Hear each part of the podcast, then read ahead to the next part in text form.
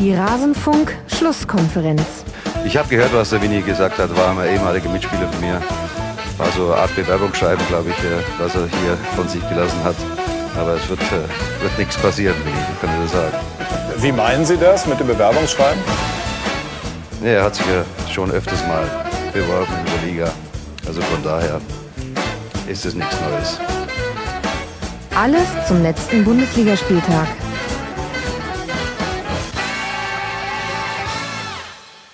Hallo und herzlich willkommen zum Rasenfunk zur Schlusskonferenz mit einem Intro, das wahrscheinlich allen Eintracht-Fans eine Gänsehaut über den Rücken jagt.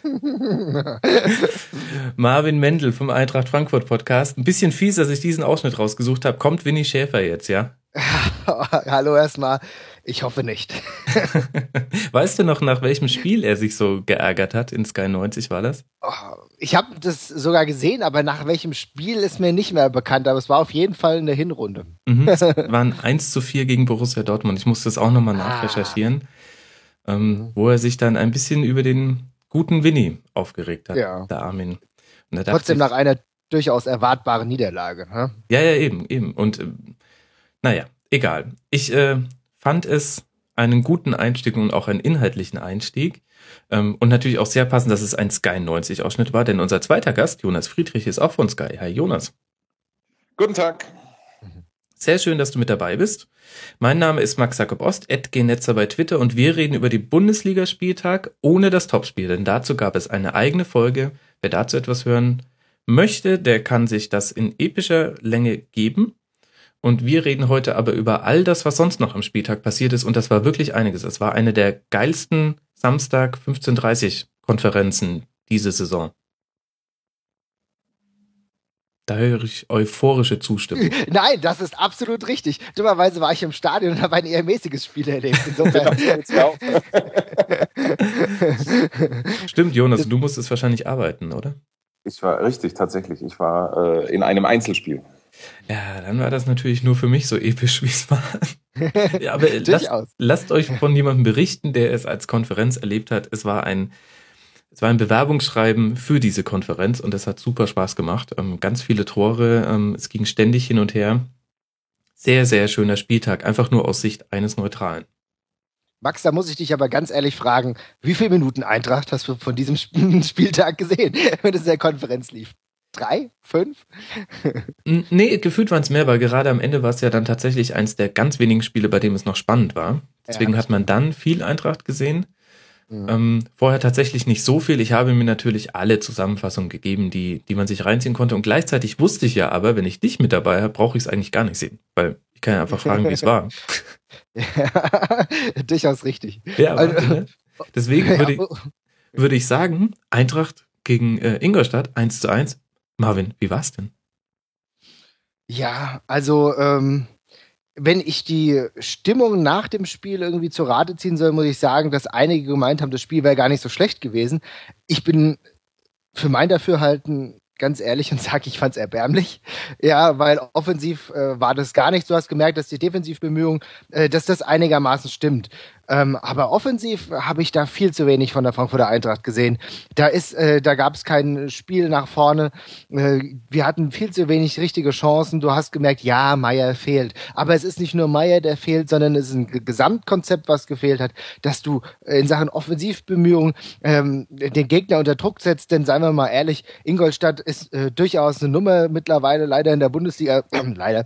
Aber es ist äh, bei weitem nicht so dass, äh, dass die Ingolstädter so eine, wie soll ich sagen, ähm, so immens stark sind, dass du die nicht großartig bespielen kannst. Und äh, ich habe auch das Gefühl gehabt, dass Ingolstadt zwar relativ kompakt stand, aber wir aber auch einfach keine Mittel gesehen haben, um sie irgendwie großartig unter Druck zu setzen. Natürlich, ich weiß, es kommt halt äh, uns, es kam uns gerade nicht zum Vorteil, dass wir relativ früh einen Elfmeter gegen uns zugesprochen bekommen haben. Da war schon die erste, ja, das, das war schon der erste Knackpunkt.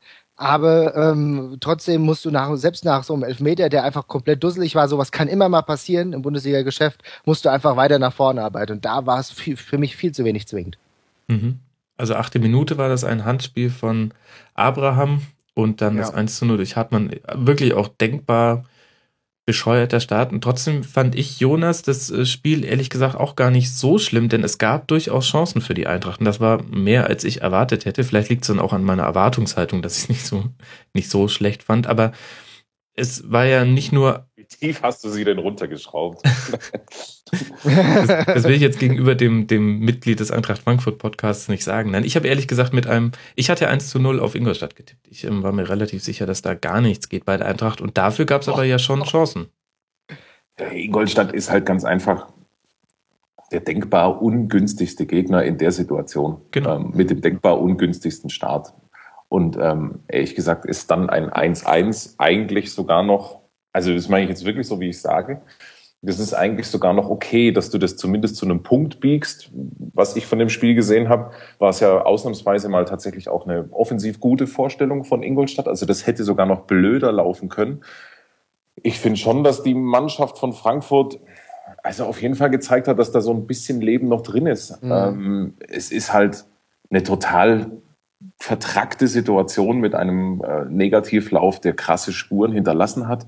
Mhm. Ähm, die Stimmung im Stadion spricht für sich. Ähm, so und alles in allem, ach, ja. es, es, es, es ist so gekommen, wie es ähm, ja, wie es vorgezeichnet war. Also wenn du in der Situation dann halt Ingolstadt kriegst, das ist echt Worst Case, ähm, gibt keinen blöderen Gegner. Äh, Meier fehlt, die Mannschaft ist total verunsichert. Die Mannschaft hat ohnehin in den letzten Wochen eigentlich offensiv nur ganz selten so mal richtig befreit gespielt. Und das ist halt, wenn, wenn diese Eigenschaft dieser Mannschaft fehlt, ähm, weil das ist ja ihr großes Plus eigentlich, ähm, dann wird's halt doof. So. Mhm. Und dann kommen halt äh, sieben Spiele ohne Sieg raus das Ganze in dieser prekären tabellarischen Konstellation und jetzt mit dieser Trainerentscheidung, die, ach, die ich finde die schon sehr bedauerlich. Also Jonas, da gebe ich dir sogar vollkommen recht. Äh, Gerade wenn du äh, gegen Ingolstadt früh in Rückstand gehst, ne, das ist natürlich klar undankbares Szenario. Und äh, ich muss da auch einigermaßen einlenken. Ich meine, off offensiv wurde am Ende einiges probiert. Ich glaube, ich weiß nicht, ich glaube, wir hatten irgendwann am Ende um die 20 Torschüsse. Ja, also wir, da, da ist schon viel probiert worden. Äh, ich, äh, was zum Beispiel relativ positiv war, war die Einwechslung von Luca Waldschmidt. Da habe ich mhm. das Gefühl gehabt, dass da nochmal ein kleiner Ruck durch die Mannschaft ging. Also äh, sowieso war die, äh, das war ja schon in der 45. Minute, Stendera ging raus, äh, Waldschmidt kam rein. Also ich habe, du hast nicht gemerkt, dass er eigentlich so der Denker und Lenker äh, wirklich fehlt, sondern du hast gemerkt, Waldschmidt will wenigstens das, äh, probiert wenigstens viel. Ja? Also da ist schon ähm, offensiv viel versucht worden, aber das Konzept hat halt gänzlich gefehlt. Ja? Und ähm, für mich war es insofern halt auch bedauerlich, dass ich sehe, in der 75. oder ich glaube, das war in der 75. Minute, äh, waren die Eintracht mit einem Mann mehr auf dem Platz. Aber auch wie so oft mittlerweile in der Bundesliga merkst du halt auch nicht mehr. Naja gut, aber es gab immerhin dann noch zwei Chancen und gegen Ingolstadt ist es nicht so einfach, Chancen zu nee, erzielen. Ich habe mich so gefragt, Tabellarisch macht es total Sinn, den Trainer zu feuern, denn 24 Punkte nach 25 Spieltagen mit zwei Punkten Rückstand jetzt schon aufs rettende Ufer und von hinten könnte es sein, dass Hoffenheim mit drei Punkten Abstand heranrauscht. Das spitzt dich schon wirklich alles zu. Ich fand aber, wenn man sich jetzt nur die Spiele angeguckt hat, in Berlin unter der Woche und jetzt zu Hause gegen Ingolstadt, dann war das gemessen an dem, was der Gegner zulässt, gar nicht so schlimm. Und ähm, Russ hat ja auch zum Beispiel nach dem Spiel gesagt, er findet, die zweite Halbzeit ist ein Zeichen dafür, dass es in der Mannschaft stimmt. Und man kann Argumente für beide Seiten finden, aber man kann das auch gelten lassen und kann sagen, ja, also es ist jetzt nicht so komplett Aufgabe des Teams gewesen ich, ich sehe das ganz ehrlich, es ist ein valider Punkt. Äh, und das ist auch immer wieder das, was äh, Marco Russ, aber auch einige andere, auch äh, Carlos Zambrano war ein sehr großer äh, Fee-Freund, um es mal so zu sagen. Mhm, ich glaube, der hat sich, sich auch gerade heute angucken. Genau, hat sich auch gerade wieder äh, heute, ne, hat sich doch heute wieder positiv geäußert mhm. und äh, Russ ja sowieso. Und äh, du merkst eigentlich, das ist halt, das ist halt diese Schwierigkeit, in der wir äh, auch die Eintracht-Verantwortlichen sich befanden. Denn ähm, es gibt schon eine mannschaftliche Geschlossenheit. Es gab immer noch die gute Beziehung zum Trainer. Das heißt, das Tischtuch dahin geht, war nicht zerschnitten. Du musst äh, im Endeffekt ist die Trainerentlassung jetzt nur dadurch passiert, um neue Akzente zu setzen. Denn das, wie gesagt, das Tischtuch war nicht zerschnitten. Ähm, die Mannschaft war auch intakt. Und ganz ehrlich, wenn wir uns die letzten Partien angucken, da können wir über gewisse Dinge auf jeden Fall reden. Äh, ich, äh, beispielsweise Köln war unglaublich schlecht die zweite Halbzeit, nachdem wir auch geführt haben, haben wir uns so äh, eigentlich die Butter vom Brot nehmen lassen und das war auch kein Einzelfall. Aber die gerade die letzten Partien, jetzt gegen Ingolstadt, auch äh, in Berlin. Äh, Berlin war die erste Halbzeit eine richtig gute Halbzeit, wo du eigentlich mhm. gesehen hast, okay, die Mannschaft steht defensiv kompakt. Ähm, Berlin auf Platz drei, das hast du zu dem Zeitpunkt nicht gemerkt. Also da waren durchaus Momente. Das Problem ist, dass wir aber das würde ich halt sagen, viel zu lange gewartet haben mit der Entlassung. Ich will jetzt nicht zu, zu großartig auf den Eintracht Podcast referieren, aber wir haben äh, spätestens im November haben wir eigentlich gesagt, eigentlich nach Ingolstadt, äh, Ingolstadt eine Hin Hinserie war eigentlich der Knackpunkt. Da fing es eigentlich an mit durchweg schlechteren Spielen, auch Spielen, die irgendwo auch peinlich waren. Partie gegen Darmstadt hättest du nie so zu Hause abschenken dürfen, wie das passiert ist. Und da ist mir klar geworden, dass es ein, eine Abwärtsspirale gibt und die müsste man eigentlich, äh, das müsste man stoppen. Hat man nicht gemacht und jetzt ist halt, jetzt, jetzt kam die Vorläufer und jetzt hat mir sich zu, ja, jetzt hat mich dazu entschlossen zu handeln, für mein Dafürhalten fast zu spät. Das heißt, das ist der einzige Vorwurf, den man den Eintracht Frankfurt verantwortlich machen kann, dass sie nicht den Eintracht Frankfurt Podcast hören.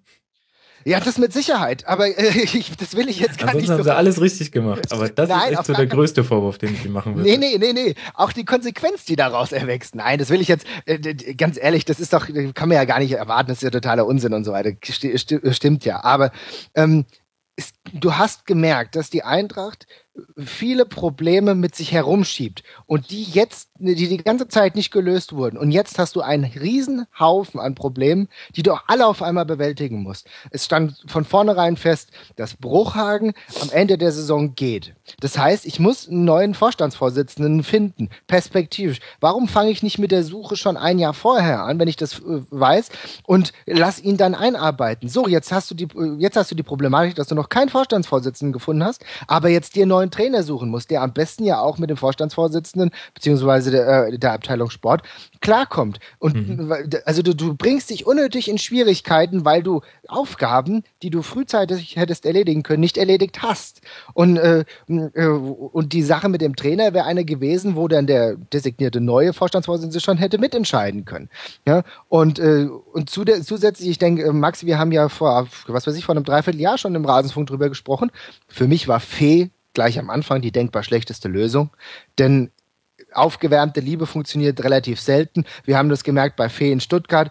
Wer dann den Fehler macht und ein Fee dann noch zurück zur Eintracht, wo er sich ein, ja, ein für Eintracht-Verhältnis Verhältnis, ein Denkmal gesetzt hat, mhm. ja, dass, äh, dass du dieses Wagnis eingehst und das ähm, zerstören willst, das hat er geschafft. Das ist eine komplette Destruktion seines Denkmals, was er sich hier aufgebaut hat. Ja, Denkmal, ich kann, für andere wäre das irgendwie ein gewonnener Pokal, für uns ist der Europacup. So sind wir mit unseren Ansprüchen mittlerweile. Aber es war halt eine, er hat eine ganz gute Zeit gehabt.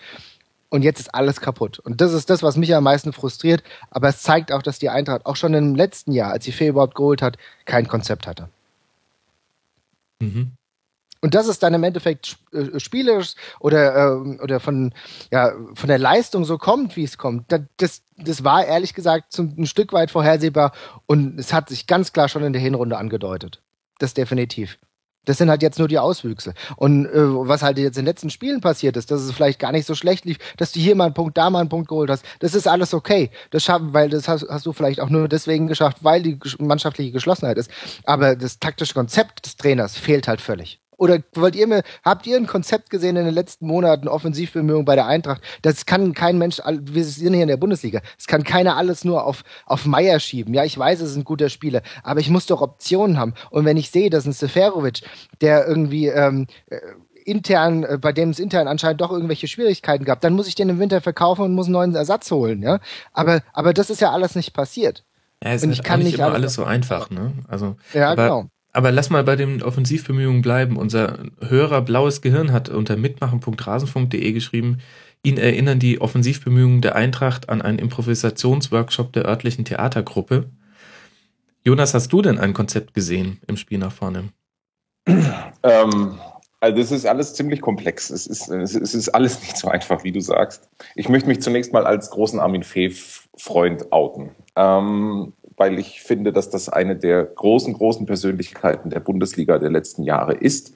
Äh, und ehrlich gesagt, solche Sätze, wie wir sie vorher im Intro gehört haben, Leute, von wem kriegen, von, von wem hört man sie sonst? Armin ist wirklich eine, mhm. eine, äh, eine, eine total sympathische, ähm, ja, es, es, es ist einfach eine Persönlichkeit. Dafür, ähm, damit ist, ist, ist gesagt, was ich sagen möchte. So, und ich finde es ebenfalls unglaublich bedauerlich. Erstens, äh, dass es in Stuttgart so gelaufen ist, wie es gelaufen ist, und dass es jetzt in Frankfurt äh, genauso gelaufen ist, weil in der Tat er wäre, wenn wir jetzt sich jetzt mal diese beiden Stationen wegdenkt, als ewiger Elder Statesman der Bundesliga äh, durch die durch seine nächsten Lebensjahre gelaufen. So und jetzt, äh, ja, ist es halt echt doof zu Ende gegangen. Aber Armin Fee ist ein Oldschool-Trainer. Also mhm. äh, wenn man jetzt, äh, wenn man jetzt das, das taktische Konzept anguckt, ähm, das ist, das ist an guten Tagen und in guten Zeiten echt spektakulär und äh, hängt wirklich gut am Gas. Und sagen wir mal so, in, in, in dieser ganz in dieser modernen Spiel äh, oder in diesen modernen Zeiten der Ingolstadts und der Augsburgs und ähm, ja, Darmstadt kann man da jetzt nicht dazu zählen, aber ihr wisst, was ich meine, mhm. äh, tut er sich und tun sich seine Mannschaften schwer. Ähm, ja, kann man jetzt sagen. Ich persönlich finde es halt, sagen wir mal, einen gewissen, es hat einen gewissen romantischen Reiz, gerade mit Frankfurt so einen Fußball spielen zu lassen, ähm, weil ich Frankfurt ja für einen also ich, ich mag diesen Standort sehr, weil es ein grundehrlicher Standort ist. Spielbezogener Support. Ähm, es ist so ein, so ein Stadion, das äh, in, in, in beiden Richtungen einfach grundehrlich ist und ähm, eine große Begeisterung auslösen kann und manchmal halt aber auch äh, blanke Ablehnung, so wie am Samstag. So, und jetzt, äh, jetzt habe ich weit ausgeholt, um zum Punkt zu kommen. Das Blöde ist ganz einfach, dass die Mannschaft äh, nicht so stark ist, äh, wie sie sein sollte. Ich finde, da sind echt ein paar Enttäuschungen dabei. Ja. Seferovic wäre ehrlich gesagt meine erste. Also das tut mir echt leid, aber welch, was, welches Spiel war das? Ich glaube, das war sogar dieser 2-1-Sieg gegen Bremen. Also der letzte, sagen wir mal, überzeugende Sieg von Frankfurt kurz vor Weihnachten. Der Junge hat 500-prozentige Chancen und verbrennt wirklich fünf. Mhm. Ähm, und was dann was mir dann halt auch noch so zu denken gibt, ist, dass der sich nach dem Spiel null freuen kann, dass äh, seine Mannschaft gerade hier das wichtigste Spiel kurz vor Weihnachten noch gewonnen hat, sondern du merkst ganz einfach, das ist ein totaler Ego-Zocker und ähm, das hat man dann halt auch, wenn es drauf ankam, hat man, habe ich einfach gar nichts von ihm gesehen. Es tut mir leid. Ähm, das ist dann jetzt halt auch kein Zufall mehr, sondern das ist jetzt auch seine zweite Saison und er hat nach einem echt guten Start inzwischen, finde ich, sehr viel Kredit eingebüßt. So und wenn man diese Reihe jetzt durchgeht, äh, letzten Endes muss man halt auch einfach sagen, die Kaderplanung war unglücklich äh, zu Beginn der Saison. Das kannst du schon daran erkennen, dass du zur Winterpause zwei Riesenlücken stopfen musst. Also du gehst mhm. de facto in eine Saison ohne linken Mittelfeldspieler. Ähm, und von den Rechtsverteidigern bist du nicht überzeugt. Das heißt, du musst eigentlich permanent auf beiden Positionen äh, improvisieren. Das sind schon mal zwei ganz, ganz wichtige Offensivstützen, die dir halt einfach fehlen. Und dafür ist es ehrlich gesagt ganz gut gelaufen. Und dass dann so eine Operation am offenen Herzen in der Winterpause halt auch mal schief gehen kann, das passiert einfach. Am Ende des Tages ist es so, es fehlen sechs Punkte. Ja, also es fehlen zwei Spiele, wenn man jetzt so die, die mhm. Rückrunde durchgeht. Du hättest jetzt, du hättest zu Hause vielleicht Hamburg schlagen müssen und vielleicht Schalke. Und alles wäre in Ordnung. Mhm. Also ja, da, ja, dann wären sie auf, lassen wir rechnen, so grob Platz 11, 12 ja, und äh, mit 30 Punkten. Und äh, keiner wird sagen, äh, das, das läuft ja jetzt aber gar nicht in Frankfurt. So, und das sind halt echt diese Kleinigkeiten, äh, die am Ende ähm, halt die Eintracht so dastehen lassen, als würde da gar nichts funktionieren. Ja. So ist es auch nicht. Ja? Also es, es, es fehlen zwei Siege und alles wäre gut. Lass mich mal ganz kurz auf den Punkt zurückkommen, äh, denn äh, wenn du Seferovic ansprichst, musst du genau auch weiter ansprechen. Äh, Stefan Eigner, der mhm. überhaupt nicht an sein Leistungsniveau der vergangenen Jahre herankommt, der ein Schatten seiner selbst ist und eigentlich immer einer der Träger der Eintracht war. Korrekt. Denn äh, ein Spieler war, der auch mit seinem äh, mit, mit seiner Motivation, der ist ja auch sehr sehr sehr ehrgeizig und ist ein Spieler, der immer die Bestleistung abliefern will. Er kommt überhaupt nicht in Fahrt und alles was probiert wird scheitert. Vielleicht hängt es auch damit zusammen, dass er ja am Anfang äh, auch ein bisschen gefremdelt hat, nicht immer in der Startelf war. Hm. Ähm, irgendwie will er diese Saison überhaupt nicht in Fahrt kommen. Und du, du merkst halt, weil wir halt keine, äh, keine so stark besetzte Bank haben, dass wenn Eigner nicht funktioniert, dann funktioniert Seferovic nicht, Meier fällt vielleicht mal aus, dann hast du gleich Probleme. Oczipka spielt unter seinen Möglichkeiten. Und wie? Und wie? Weitgehend und, über die Saison. Und dann hast du die Problematik, dass du sagst, okay, Hasebe, äh, ich bin mit Rechtsverteidiger nicht zufrieden, setze ich auch Hasebe auf die Rechtsverteidigerposition. Meine Güte, der Junge ist über 30, der ist, es ist keine Stammposition, die er äh, spielt und das merkst du einfach auch. Ich bin ehrlich gesagt ziemlich froh, dass wir im Winter Janne Regesel verpflichtet haben, ja. was für mich ein richtig guter Transfer gerade für das Geld, 120.000 Euro ist. Ähm, das ist eine richtig gute Alternative und ähm, vielleicht gibt es auch jetzt in den letzten verbleibenden Spielen Hasebe wirklich noch die Möglichkeit, auf seiner Position zu spielen, denn du merkst halt auch vieles fehlt im defensiven Mittelfeld. Das ist nicht böse gemeint gegen äh, Marco Russ, aber wenn, äh, wenn du in einer gehobenen Bundesligamannschaft spielen würdest, hätte Russ wahrscheinlich keine Position oder kein, äh, äh würde nicht in der Startaufstellung spielen, denn er ist doch deutlich limitiert und das zeichnet sich halt auch im Spielaufbau. Das ist, also du siehst, es, äh, an allen Ecken und Ecken hast du Probleme. Ochipka, wie du eben auch angedeutet hast, das war ein Spieler, der in seiner ersten erst, äh, Bundesliga-Saison für die Frankfurter Eintracht richtig gut gespielt hat. Der ist nicht, nicht zuletzt wegen ihm sind wir ja dann auch in den Europacup gekommen, mit, durch seine Flanken. Seitdem sind, ist, äh, hast du eigentlich lange nichts, dann hast du mal ein, zwei Spiele Ausschlag und dann wieder nichts. Und das ist halt, du merkst, da funktioniert's halt nicht. Es sind halt, das ist das Gemeine im Fußball, es sind halt einfach Kleinigkeiten. Ja. Also ich erinnere mich, äh, das, das, das habe ich gesehen im Stadion, Auswärtsspiel in Augsburg, ein 0 zu 0, wo du jetzt erstmal guckst das Ergebnis an und sagst, boah, das ist ja einfach zu wenig. Aber wenn du das Spiel anguckst, um Himmels Willen, Frankfurt hat sich drei, vier hundertprozentige Chancen rausgespielt und äh, da stand aber ein Marvin Hitz, ähm, an, gegen den war an dem Tag einfach nichts zu machen. So und ähm, gut, das ist immer so ein hätte, wäre, wenn. Ja? ja, Aber klar. wenn du so die einzelnen Spiele durchgehst, also richtig, richtig schlecht waren zumindest meiner Meinung nach nur das Stuttgart-Spiel zu Hause, wo du, wo du dir halt vier Stück einschenken lässt. Das ist äh, denkbar schlecht. Ähm, und, und Köln die eine Hälfte. So. Ja. So. Und, und alles andere, ja, also ich fand, ich fand Ingolstadt war auch aus, auswärts richtig schlecht und dann auch äh, ganz, ganz fürchterlich war das Heimspiel gegen Darmstadt. Ja, und das, ja, ja, das war der Tief. Ja, das und, stimmt. und das war halt auch der Knackpunkt. Denn da ist die Stimmung, spätestens da ist die Stimmung gekippt, weil du musst ein Spiel gegen Darmstadt, ja. also auch mit der ganzen Bedeutung, ja. musst du siegreich gestalten. Das hast du gemerkt. Das, da hing so viel dran. Wenn du dieses Spiel gewinnst und wenn du da zumindest eine ordentliche kämpferische Leistung zeigst. Und ich glaube, dass es noch nicht mehr an dem Ergebnis hing, was viele Leute einfach sehr frustriert hat, sondern an dem, an dem fehlenden Kampfeswillen. Der war an diesem Tag nicht so da. Und das hat so viele Leute dementsprechend frustriert, dass sie gesagt haben, so kann das eigentlich nicht weitergehen. Und spätestens in, zu diesem Zeitpunkt fing die, äh, die Welle, sage ich mal, der Negativität wirklich an zu rollen. Und äh, dann hat auch ein Sieg gegen Bremen, der letzte, äh, vor, vor der Winterpause, hat zwar wieder ein bisschen was besänftigt, da kam auch das offizielle Statement der Eintracht-Offiziellen, wir wollen definitiv mit Fair weitermachen. Das ist, ein, das ist damit muss, das muss man akzeptieren, das ist okay. Aber da war schon viel Negatives im Laufen und du hast dann dummerweise auch im Winter nicht hundertprozentig geschafft, alle Lücken zu stopfen. Du hast probiert, Marco Fabian kann man doch keine, kann man doch keine Schuld geben, dass wenn der jetzt hier inkonstant spielt, der macht für seine Partien, äh, seine Partien in der die ersten Bundesliga-Partien macht er doch relativ gut, muss man sagen. Auch die Umgewöhnungsphase mhm. ist ja nicht ganz einfach. Aber ähm, du hast halt nicht geschafft, alle Lücken zu stopfen. Äh, über die links, äh, linke Mittelfeldposition müssen wir eh nochmal reden, weil da hatten wir erst einen, dann hatten wir keinen und jetzt haben wir plötzlich drei und irgendwie ist, ist die Hälfte der Spieler, die geholt wurden, wieder außen vor. Also sehr, sehr merkwürdig. Da habe ich auch das Gefühl, dass manchmal der eine nicht weiß, was der andere so tut.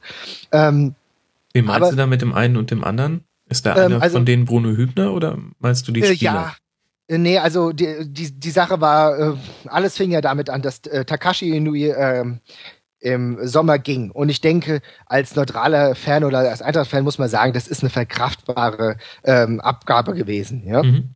Dann hast du Majat Gacinovic geholt, Mijat Gacinovic für einen ordentlichen Betrag. Der hat aber relativ wenig Chancen bekommen. Das heißt, du hast die ganze Zeit dann in der Hinrunde dann probiert, irgendwie die links, äh, linkes Mittelfeldposition, linke Mittelfeldposition irgendwie zu stopfen. Und dann was, und was machst du im Winter? Dann kaufst du gleich zwei neue, also Fabian und auch Hushti. Äh, also, und dann, aber kurz vorher hast du aber gesagt, Gacinovic hat sich auch herangekämpft, ja. Und dann, äh, weil ich glaube, er hat ein paar Spiele zu, vor der Winterpause hat er dann ja mal gemacht, sah auch ganz gut aus und dann hast du ja plötzlich drei Optionen. Ne? Hm. Und jetzt ist Gacinovic wieder komplett weg. Huschti spielt eigentlich regelmäßig 90 Minuten und das ist auch eine Personalie, über die wir uns mal unterhalten müssen, denn ähm, so leid es mir tut, Jablo Huschti war ein richtig guter Bundesligaspieler zeitweise, aber er ist ein Schatten seiner selbst und was er momentan abliefert, hat nichts mit Bundesliga zu tun trägt dem Spiel halt auch nicht zu. Also ich meine, das ist dann halt auch problematisch, wenn du einfach siehst, dass ein Spieler äh, auf einem Spieler so viel lastet und dass er eigentlich regelmäßig 90 Minuten durchspielt, aber die Leistung halt einfach nicht so ist. Natürlich vom läuferischen her, aber auch Gedankenschnelligkeit fehlt, bei, fehlt mir bei ihm. Ja, wobei, weißt du, mhm. wenn du einen Husti für das Geld bekommst, dann musst du es machen.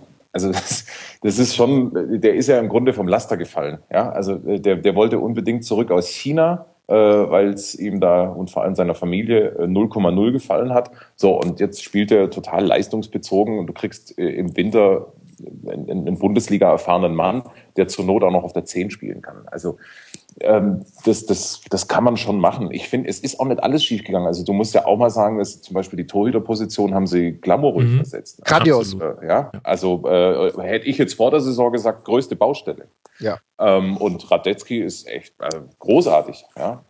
Ich meine, man kann am Ende des Tages, kann man natürlich drüber streiten, ich finde, es hängt jetzt auch gar nicht so sehr an den Neuzugängen, sondern es ist schon auch irgendwie so das Ergebnis äh, der letzten Jahre halt einfach. Du hast ja. halt auf den Sechserpositionen jetzt auch nicht mehr State-of-the-Art-Besetzung. Also wenn man es mit, mit, mit anderen vergleicht, das ist schon okay, aber es muss halt auch alles passen. Ja? Mhm.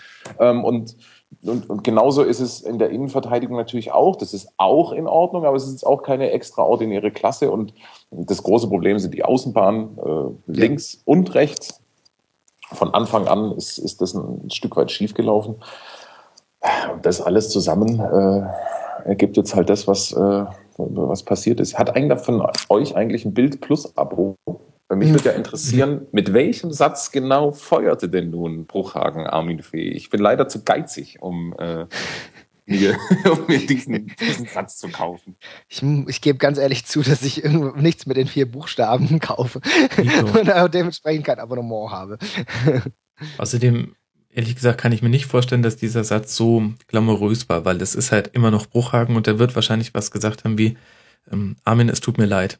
Aber, oder irgendwie so. Also, ich meine, Bruchhagen wollte ja auch dem, dem Anschein nach zumindest unbedingt die Trainerentlassung vermeiden in seiner letzten Saison für die Eintracht, was er eventuell auf den Punkt einzahlt, den Marvin schon genannt hat, dass man jetzt etwas spät handelt. Ja. Aber andererseits, vielleicht kann man die Entlassung wirklich am besten so zusammenfassen, wie, wie du es auch schon ganz am Anfang angedeutet hast. Das ist jetzt halt quasi ein weiterer Reizpunkt, den man noch setzen kann. Man hat in der, in der Winterpause hat man versucht, ähm, die Lücken zu schließen.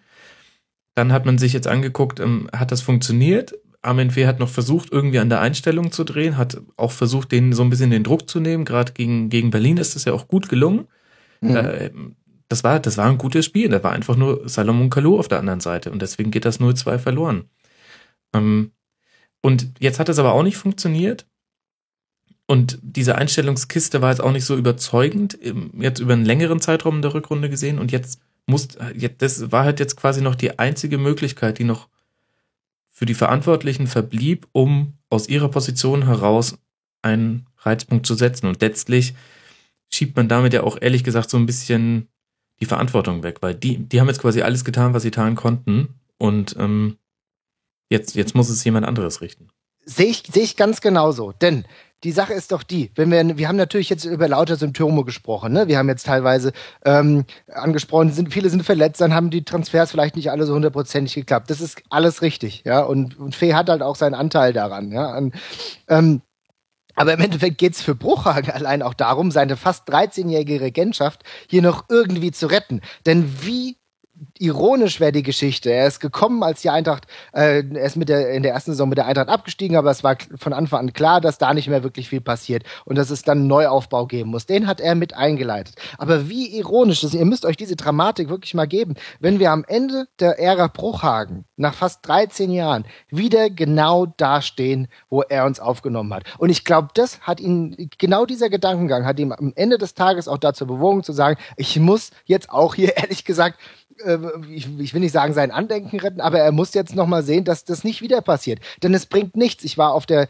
äh, Mitgliederversammlung ähm, von ein paar Wochen, da hat er gemeint, naja, äh, was ihn äh, in seiner Arbeit auszeichnet, ist, dass die Eintracht in der äh, Geldtabelle, in der TV-Tabelle von irgendwie was Platz, weiß, Platz 13 oder 14, 15, irgendwas, auf Platz 9 oder 10 gerückt ist, je nach Ende der Saison. Ja, okay, das kannst du natürlich sagen, dass, dass das äh, deine, dein Wirken ausgezeichnet hat, aber das ist doch nicht das, was die Fans in Erinnerung halten. Die Fans wollen in Erinnerung halten, dass das trotzdem eine erfolgreiche Geschichte war und dass wir in der Bundesliga blieben. Da bringt dann ein Abstieg dann halt auch nichts. Ne?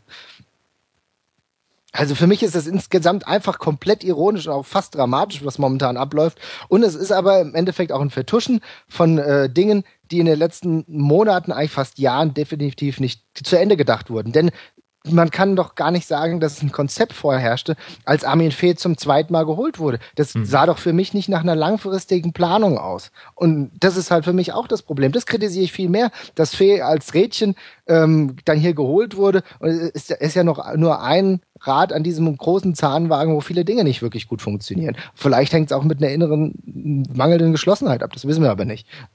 Mhm. Ja, Habe ich so viel jetzt. Ich denke, das, das, ist ein wesentlicher Punkt, ja. Also, dass das Vieh definitiv einen Anteil hat, aber nicht allein schuldig, das sowieso, aber auch die Frage eben tatsächlich ist, wo sind die eigentlichen Fehler passiert? Denn eben auch gerade in der Kaderstruktur ist halt auch kein Zeichen von Stärke, wenn man im Winter so nachbessern muss. Und ähm, letztlich lief es, finde ich, sogar mit den Transfers noch besser als erwartbar war. Ich hätte nicht gedacht, dass ja. Marco Fabian jetzt schon eine, eine tragende Rolle teilweise in der Offensive nehmen kann. Und ähm, in manchen Spielen war er der Einzige, der da vorne ein bisschen, bisschen mal Momentum reingebracht hat ins Positive. Jetzt es ist sowieso, sorry, sorry, wenn ich noch ganz kurz einhake, sowieso auch die Person Hübner ist ultimativ kontrovers in Frankfurt mittlerweile, wird ultimativ kontrovers mhm. diskutiert. Es gibt die Leute, ähm, wo ich mich jetzt eher dazu zählen würde, die äh, Hübner einigermaßen in Schutz nehmen und sagen, guck mal, mit dem Geld hat er auch viel Gutes gemacht. Wer hätte denn gedacht, dass Lukas Radetzky so großartig einschlägt für einen Bruchteil des Geldes, was wir für äh, äh, Kevin Trapp bekommen haben, haben wir einen Torhüter geholt, der sich in dieser Saison unglaublich ausgezeichnet hat. Der bekommt natürlich auch bei uns viel Arbeit, hat auch dementsprechend die Möglichkeiten, sich auszuzeichnen. Aber ich würde mal sagen, für zwei Millionen ist das eine richtig gute Nummer. Und wer hat Lukas Radetzky vorher großartig gekannt? Ne? Mhm. Starke mhm. Nummer. Und auch, äh, und wie gesagt, auch Rehgesel, äh, wie du Marco Fabian eben genannt hast. Da sind gute Leute dabei. Ähm, ich weiß auch nicht, äh, theoretisch könnte man Enes Benatire, den habe ich komplett außen vor gelassen, das war ja auch ein linker Mittelfeldspieler, ja. Also den haben sie ja auch verpflichtet. Ja, also da waren schon Verpflichtungen, das war okay. Aber es gibt auch viele Leute, die sagen, dass er sogar der Totengräber wäre. Da gab es den einen oder anderen Blogpost, den ich in der letzten Zeit gelesen habe. Also auch eine, äh, eine Sache, die kontrovers diskutiert wird. Aber gut, wollte ich nur kurz einwerfen. Ja, und wie geht's jetzt weiter? Es fällt auf, dass äh, schon wieder die Trainersuche recht öffentlichkeitswirksam geschieht und ehrlich gesagt dadurch, dass sich das Ganze jetzt ja etwas zugespitzt hat und nicht so ganz überraschend ums Eck kam, hätte ich ja. mit einer schnelleren Lösung gerechnet, also einer schnelleren Nachfolge. Hm. Tja, also ich bin ehrlich gesagt zum, äh, zunächst mal sehr verdutzt, wie öffentlich alles mittlerweile gehandhabt wird. Das, das äh, fiel mir schon bei der äh, Suche des Nachfolgers des Vorstandsvorsitzenden äh, sehr auf, mhm. dass sich öffentlich jeder Zweite dazu geäußert hat und gesagt hat, ja, er kommt es für das Amt nicht in Frage. Er bedankt sich für das, äh, für die Gespräche, aber er kommt nicht in Frage. Das war bei Metzelder so. Bei Metzelder, der hat es noch relativ professionell gehandhabt. Äh, negativ habe ich das äh, gefühlt bei Nährlinge, wo ich mir die Frage gestellt habe, warum, warum erzählst du das jetzt eigentlich in der Öffentlichkeit? Was soll das eigentlich, ja? Warum muss sich jeder dazu bemüßigt fühlen, öffentlich äh, abzusagen? Das ist im höchsten Maße unprofessionell und ich weiß nicht, ob, ob das total der Sinn der Sache ist, äh, dass jeder mal seine zwei Minuten wieder an einem Mikro verbringt. Also das finde ich nicht, finde ich nicht gut. Und ähnlich läuft es jetzt auch schon in der Suche des Trainers. Da war ja auch so, dass ähm, also Gistol hat ja gestern nicht wirklich was dazu gesagt, aber auch da habe ich eher so eine ablehnende Haltung verspürt. Ähm, Wer jetzt schon gemeint hatte, dass er nicht in Frage kommt, war ja zum Beispiel Mirko Slomka, der gestern irgendwie äh, ein Interview gegeben hat bei Sat 1 Gold. Also er war, glaube ich, bei irgendeinem Tennisturnier und hat gemeint, dass er äh, für die Stelle nicht in Frage kommt, sonst wäre er ja nicht Irgendein mit dem Tennisturnier. Tennisturnier, Davis Cup, aber egal. Ja, ja, tut mir leid. Ich bin, äh, du merkst, ich, bin, okay. ein, äh, ich bin ein Tennisbanause, ja. Ganz offensichtlich. Seit, seitdem Uli Potowski nicht mehr RTL Wimbledon äh, moderiert, bin ich da raus, ja. Also insofern. Also das heißt, daran siehst du, dass ich schon ein bisschen älter bin. Ähm, naja, also das, das ist ja nicht der einzige, ja. Es gibt auch noch andere Leute, die sich schon ablehnend äh, geäußert haben. Ich glaube bei ähm, Costa Ronjad war das auch schon so, wobei der Name immer noch hier rumschwirbt. Die anderen habe ich mir schon gar nicht mehr gemerkt. Also es ist ein bisschen problematisch. Ich habe trotzdem so die eine oder andere Version im Kopf, die vielleicht nicht jeder so auf dem Zettel hätte. Und ich würde mir einfach wünschen, dass die Eintracht trotz dieser prekären Lage einfach mal außerhalb einer typischen Box, außerhalb der typischen Bundesliga-Blase denkt. Denn vielleicht könnte das mehr Erfolg bringen, als so jetzt einen kurzfristigen Retter zu holen. Mhm. Jetzt musst du uns dann aber halt auch in deinen Kopf blicken lassen, Marvin. Als ähm, ja. Mensch des öffentlichen Interesses, ähm, was sind denn so deine Out-of-the-Box-Lösungen? Also ich, also ich sag mal so, wenn ich mir, wenn ich mir wirklich wünschen könnte und jetzt die freie Verfügung darüber hätte, hätte ich eigentlich, würde ich mir eigentlich Gertjan Verbeek wünschen äh, von, von Bochum, mhm. den ich als total tollen Typen erachte. Ich, ich mag ihn, äh, ich mag seine Art und ich finde den Spielstil, der er spielen lässt, natürlich äh, klasse. Ich weiß gar nicht, ob das jetzt für die kurzfristige Lösung in der, im Abstiegskampf was bringen würde, aber mit ihm könnte ich mir auch einen Neuaufbau vorstellen. Also Gertjan Verbeek wäre für mich einer der besten, aber das Problem ist halt, wir wissen, äh, mit Bochum, naja, er wird noch so latent um den Aufstieg gekämpft, wobei die sind ja auch schon sieben Punkte weg auf dem Relegationsplatz. Aber ähm, ich glaube, er hat auch seinen Vertrag da gerade erst verlängert. Also genau, das wird schwierig zu verwirklichen sein. Ich glaube aber, er ist relativ zufrieden dort. Er hat sich ja da so sein kleines Reich gebaut. Ansonsten, das ist jetzt, jetzt wirklich ein bisschen. Äh, ich würde mal drüber nachdenken, ob Fred Rütten vielleicht kein verkehrter Mann ist. Ui. Ich finde, äh, ja, ich finde, ich finde die Personalie immer noch interessant. Ich weiß, dass er zuletzt in Rotterdam nicht großartig erfolgreich war. Äh, wobei, wenn du dir den Punkteschnitt anschaust, sieht es auch anders aus. Aber ähm, ich habe auch immer noch das Gefühl, und ich habe auch mit ein paar Schalkern gesprochen, dass die ihn so menschlich gar nicht schlecht fanden. Ähm, ich fand das Spielstil, ich kann das jetzt nicht vollends beurteilen, weil ich nicht alle Spiele in den Niederlanden geguckt habe, aber es hat mir grundsätzlich auch gefallen. Das sind so die Personal und jetzt mal eine ganz andere Nummer. Ähm, was ist eigentlich mit Uwe Rösler? Da müssen wir uns natürlich fragen, ist, warum hat es mit Leeds United jetzt zuletzt nicht geklappt? Aber der war im letzten Sommer auch ein Kandidat bei der, bei der Eintracht. Mhm. Das sind so die drei, äh, die drei Namen, die jetzt gar nicht gehandelt werden. Äh, wären wir in einer besseren Position, hätte ich sogar mal Slaven Bilic in den Ring geworfen. Auch ein Typ, den ich gut fand und mich ja eigentlich damals äh, geärgert habe, dass der nicht bei Hamburg angeheuert hätte, weil das hätte ich gerne in der Bundesliga gesehen. Ja, das sind jetzt so die unrealistischen Lösungen. Was ich für realistisch erachte und auch äh, mittlerweile immer mehr die Runde macht, ist eigentlich ein Duo Keller, ähm, Keller und ähm, Schur, also Schur und der Trainer mhm. der gegenwärtigen U19 als Co-Trainer. Und Jens Keller, da brauchen wir nicht zu viel, viel, viel sagen, da kennt ja jeder hier von uns, weil das würde insofern ganz gut mit hineinspielen, da weiß ich aber nicht, wie die Beziehung jetzt unter, zwischen den beiden ist, vielleicht kann der Jonas da mehr zu sagen, ähm, weil wir suchen ja einen Vorstandsvorsitzenden. Es gibt eine Person, die hat sich schon einigermaßen angeboten, das wäre Horst Held. Da gibt es auch einige, die sagen, der scheint wirklich sehr interessiert an der äh, Position zu sein. Und das wäre natürlich ein sicheres Tandem, die kennen sich ja wenigstens. Kann einer von euch mir sagen, wie die mittlerweile zueinander stehen?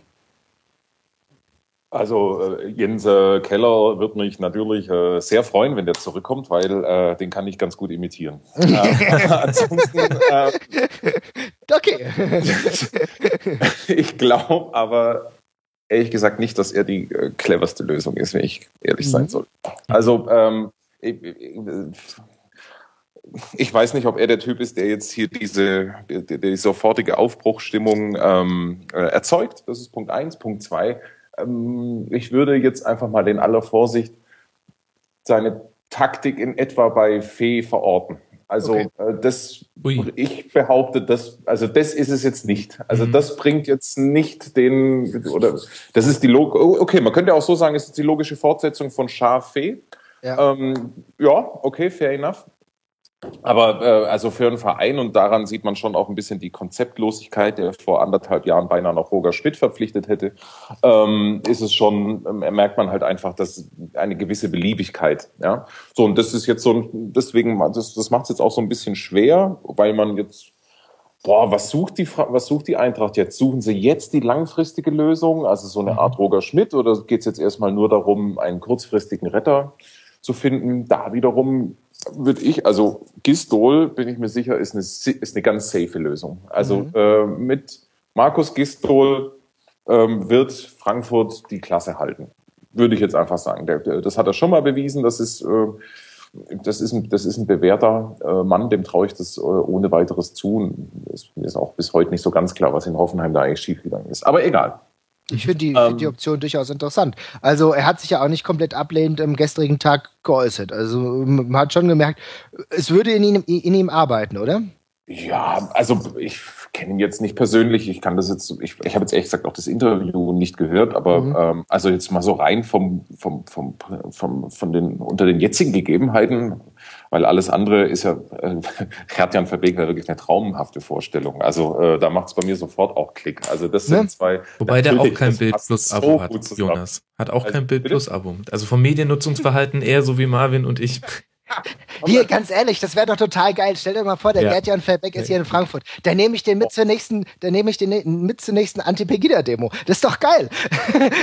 der Junge, dem kann ich ein äh, Refugees Welcome-Shirt geben und da freut er sich. Also ganz ehrlich, das wäre für mich das, das, das wäre die optimalste Lösung natürlich auch von allem, was ich irgendwie positiv du, finde. Du weißt aber, dass wir keinen WG-Mitbewohner für dich suchen, sondern einen Trainer für deinen Verein.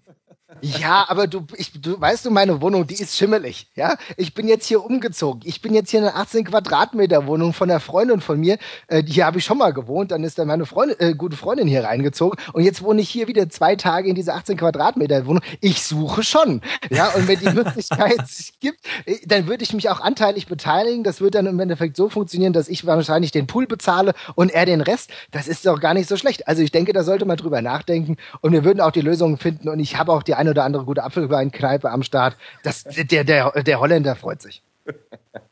Okay.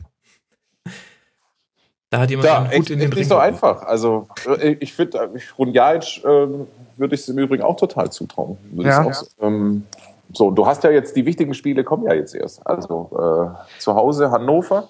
Du hast alles in der Hand. Du hast alles, alles in der Hand. In der Hand. Ja. Mainz. Bremen, äh, Darmstadt.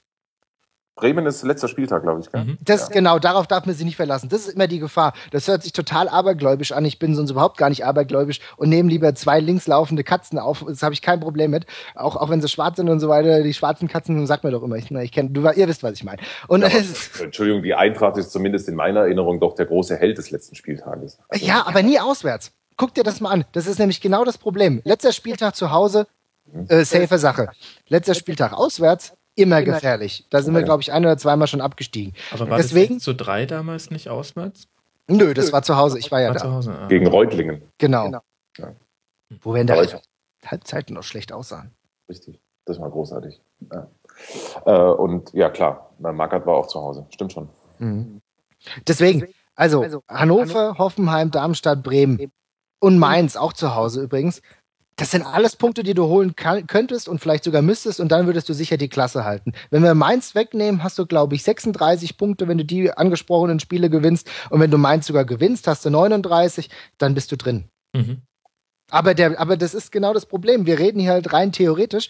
Äh, es muss sich halt auch was verändern. Ich habe gegenwärtig einfach das Gefühl, das ist noch ein viel zu großes, naja, es läuft ja eigentlich und wir sind ja, wir verstehen uns ja alle ganz gut. Deswegen habe ich das vorhin angesprochen mit den Reizpunkten setzen. Es muss was passieren, dass du überhaupt wieder auf die Straße kommst, wo du überhaupt sagen kannst, wir können diese Spiele gewinnen. Und da muss der richtige Trainer gefunden werden. Das ist natürlich eine denkbar schwierige Lösung äh, mit den angesprochenen.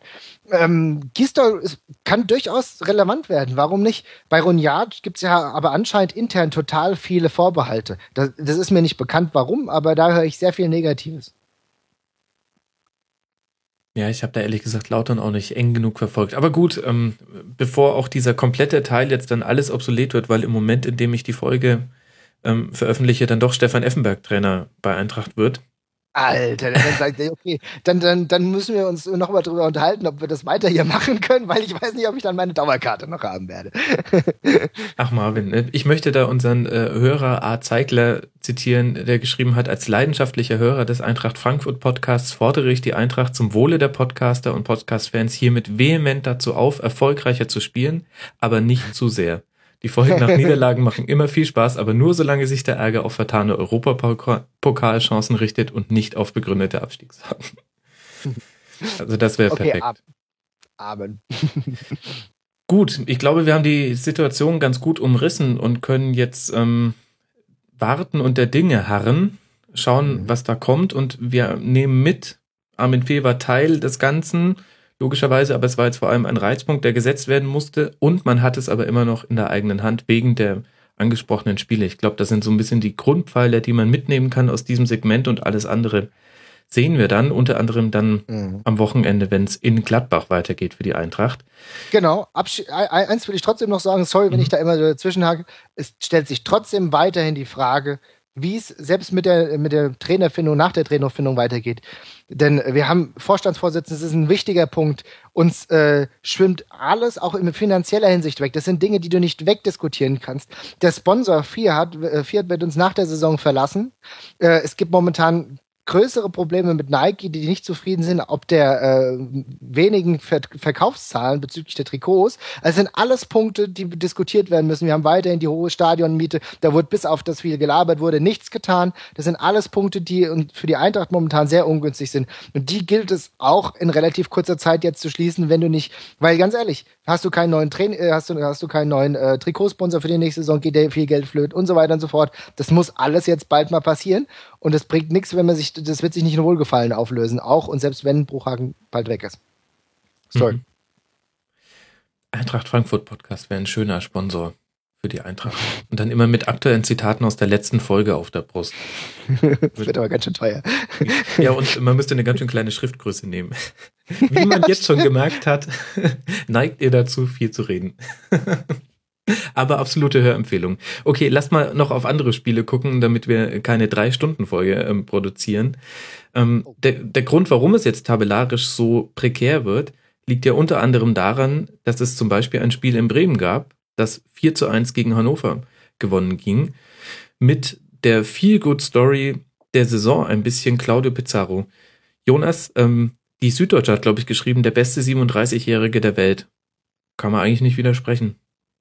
Ja, auf jeden Fall der beste 37-jährige Stürmer. Also, ja, also äh, das ist, äh, das ist wirklich traumhaft. Ähm, ich habe von Anfang an die Hoffnung gehabt, dass er mehr ist als nur ein Marketing-Gag. Ähm, und der hat ja auch, ach, der hat eigentlich auch in den letzten Bayern-Jahren ja, wenn er gespielt hat, immer vernünftig gespielt. Deswegen, ähm, dass es dann jetzt so trotzdem so klappt, das ist einfach nur großartig, dass das jetzt so passt in dieser Woche. Aber auch da sieht man im Übrigen, ähm, weil wie eng das dann halt ist. Ich meine, die Gefühlslage in Bremen war noch vor ziemlich genau einer Woche äh, die in Frankfurt. Also mhm. ähm, so auch, wann, wann waren das? Auch gegen Darmstadt, nur ein Unentschieden zu Hause und du hast gedacht, okay, äh, da, da, geht ja jetzt wirklich gar nichts mehr und äh, offen angeblich stand äh, Viktor Skripnik kurz vor dem Rauswurf und, und, und, und, und. So, und mhm. dann spielst du echt eine gute Woche.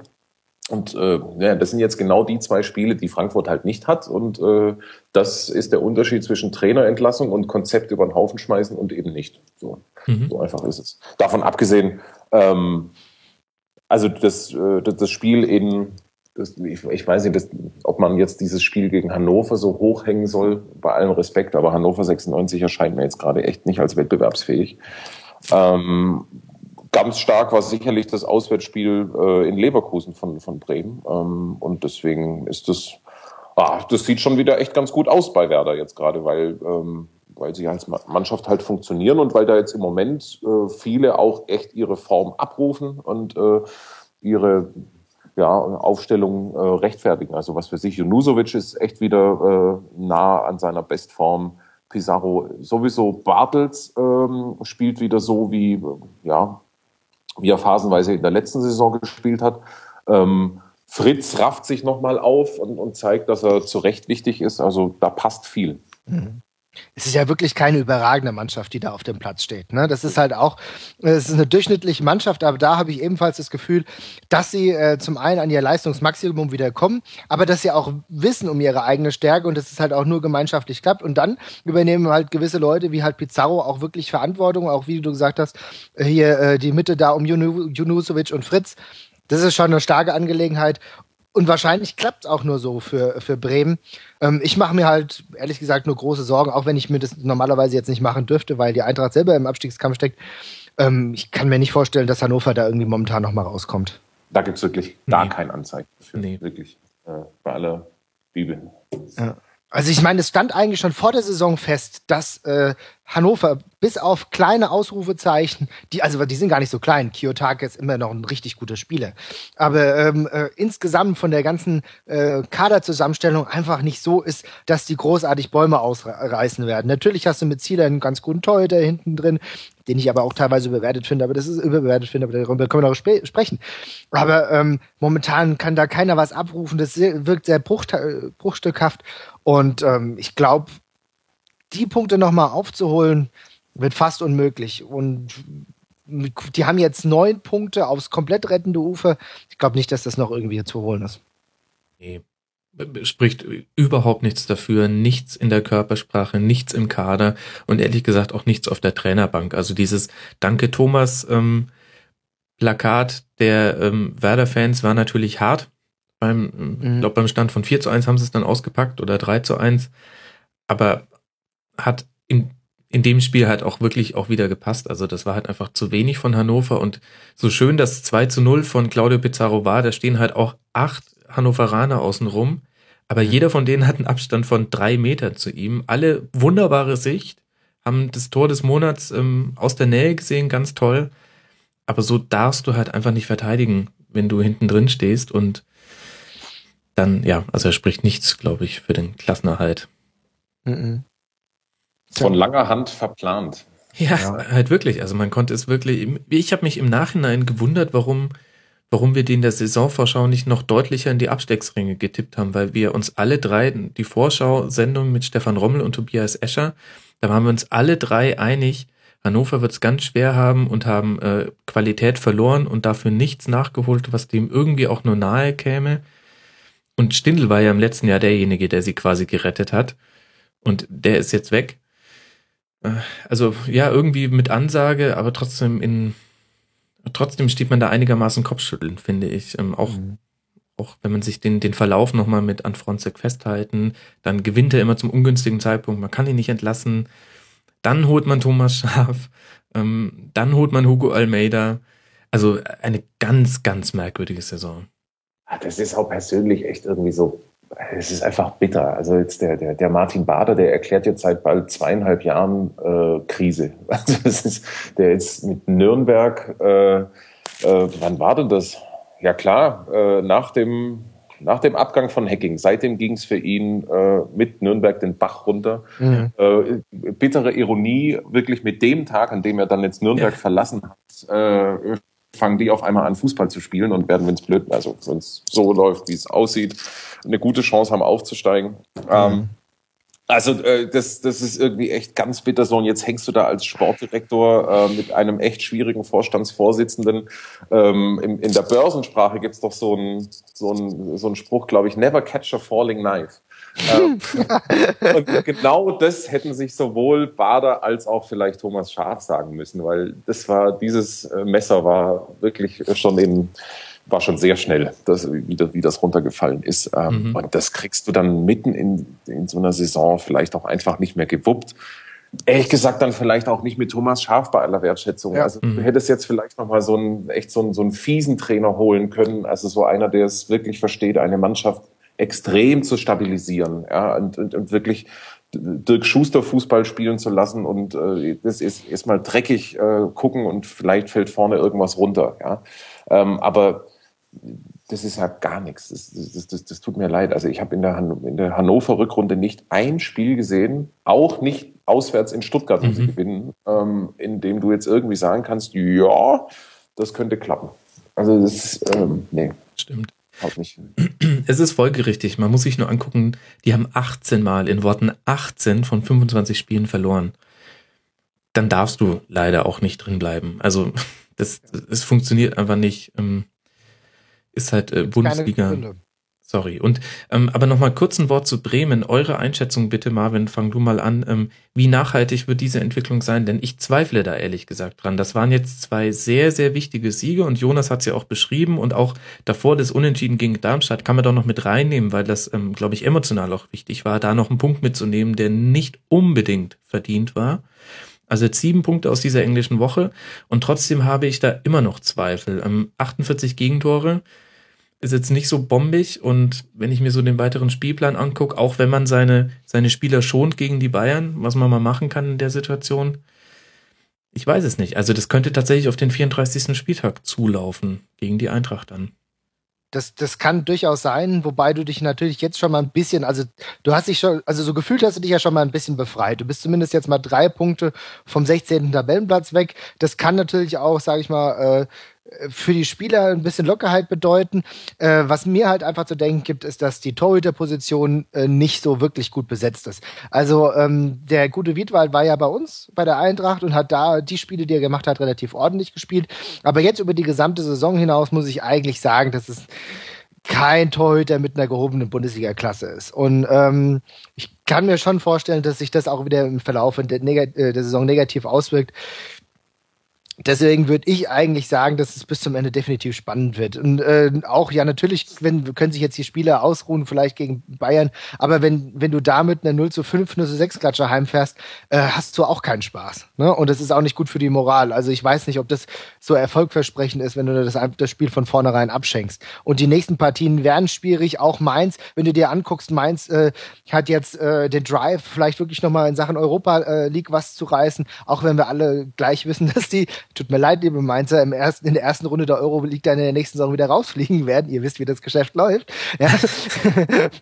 Aber dann hast du Dortmund. Dortmund ist in der wunderbaren Verfassung gegenwärtig. Die spielen einen richtig herausragenden Fußball. Also du hast wirklich viele äh, heftige Gegner.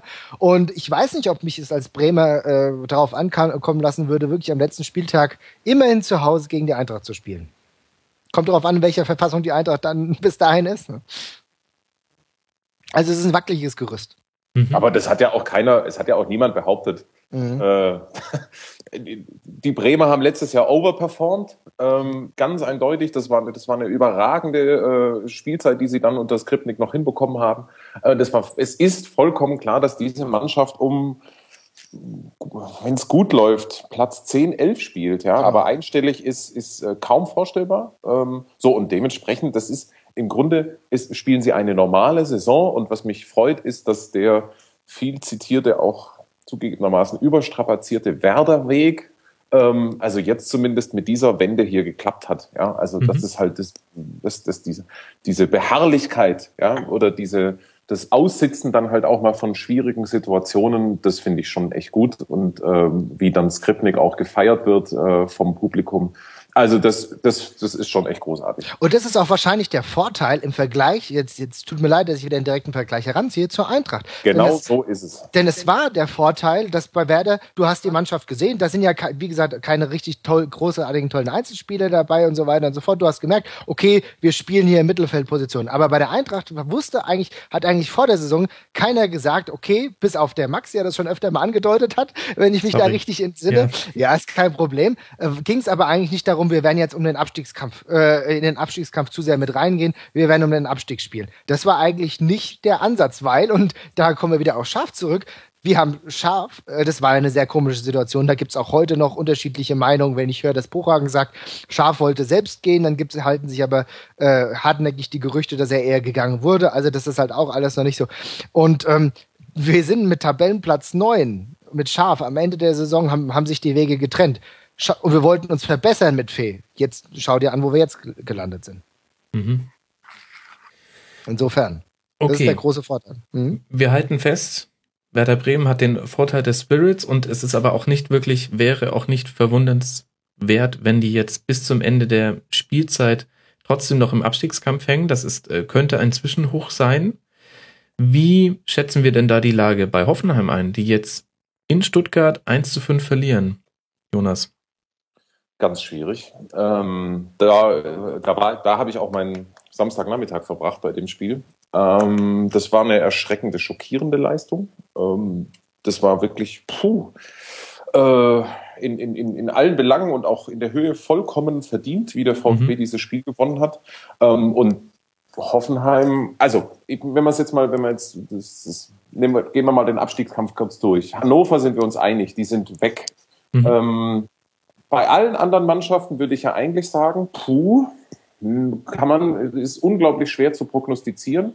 Ähm, und bei Hoffenheim bin ich nach wie vor auch der Meinung, dass sie schon noch eine realistische Chance haben, mindestens mal den Relegationsplatz äh, zu machen. Also dafür steckt in der Mannschaft einfach viel zu viel Potenzial. Mhm. Die sind offensiv exzellent besetzt. Das ist schon echt eine gute Truppe. Aber ähm, das ist schon auch eine risky Nummer, ja, jetzt mal äh, langfristig oder mittelfristig für Hoffenheim betrachtet.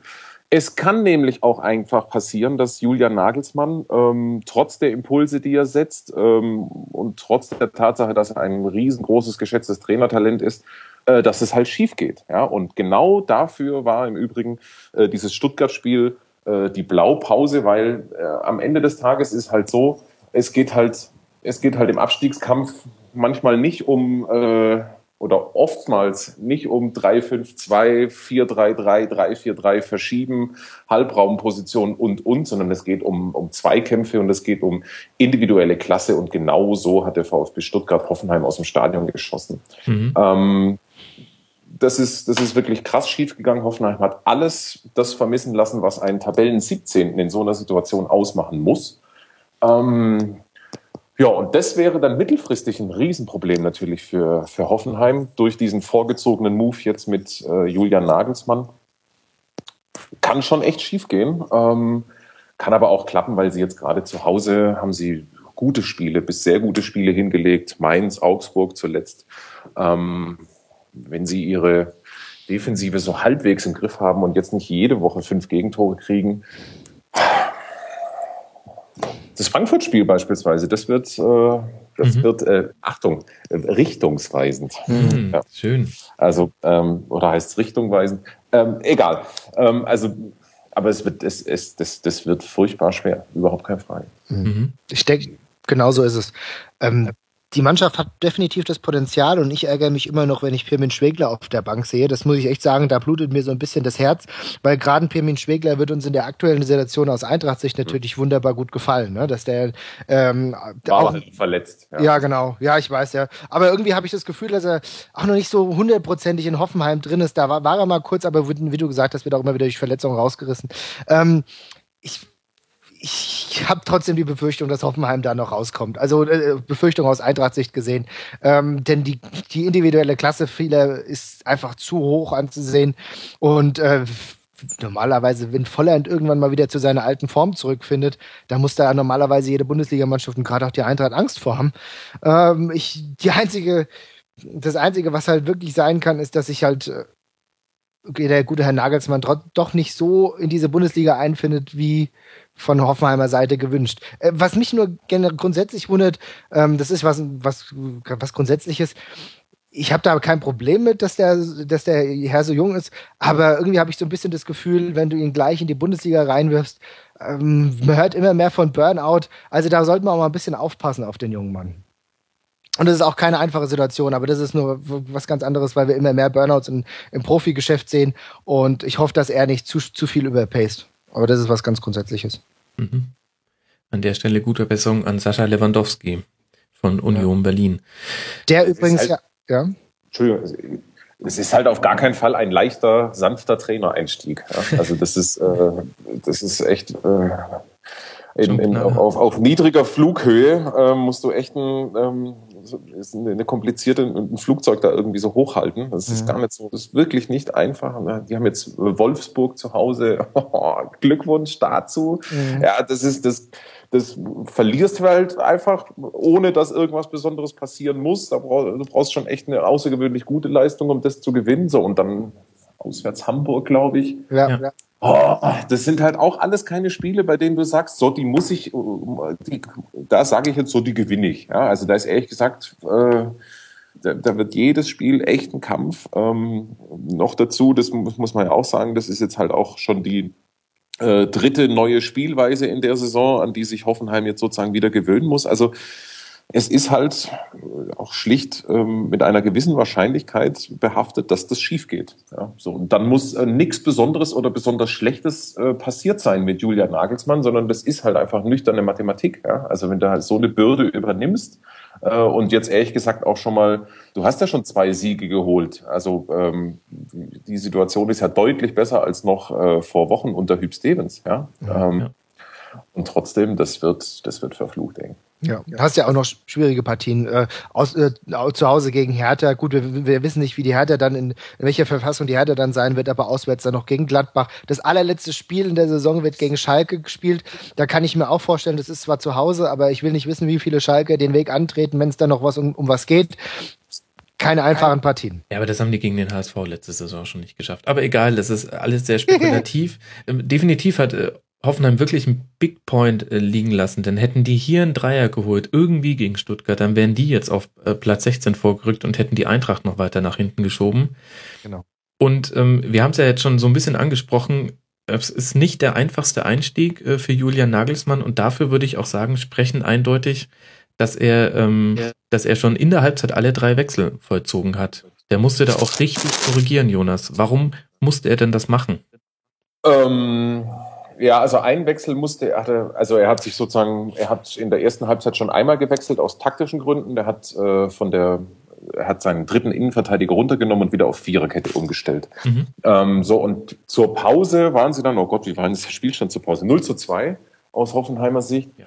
Ja, da musst du dann schon all in gehen, zumal der VfB eigentlich auch schon hätte 4-0 führen können. Insgesamt glaube ich schon, dass er sich so ein bisschen vercoacht hat ähm, das war ein bisschen überambitioniert. Klar, am Ende des Tages ist dann auch der Spielverlauf halt auch äh, maximal ungünstig. Gleich in der fünf Minute frisst du so ein Gegentor. Mhm. Der VfB hat eine wirklich großartige Qualität, wenn sie den Ball mal vorne drin haben. Alles in allem war es ganz einfach so, dass Hoffenheim sehr mutig rangegangen, mutig rangegangen ist an dieses Spiel das meine ich mit vercoacht. Ähm, die haben eigentlich so gespielt wie zuletzt zu Hause gegen Augsburg, wirklich mit unglaublich vielen Offensiven und sind dafür gnadenlos abgewatscht worden. Also der mhm. VfB hätte sogar noch höher gewinnen können bei etwas besserer äh, Konterverwertung.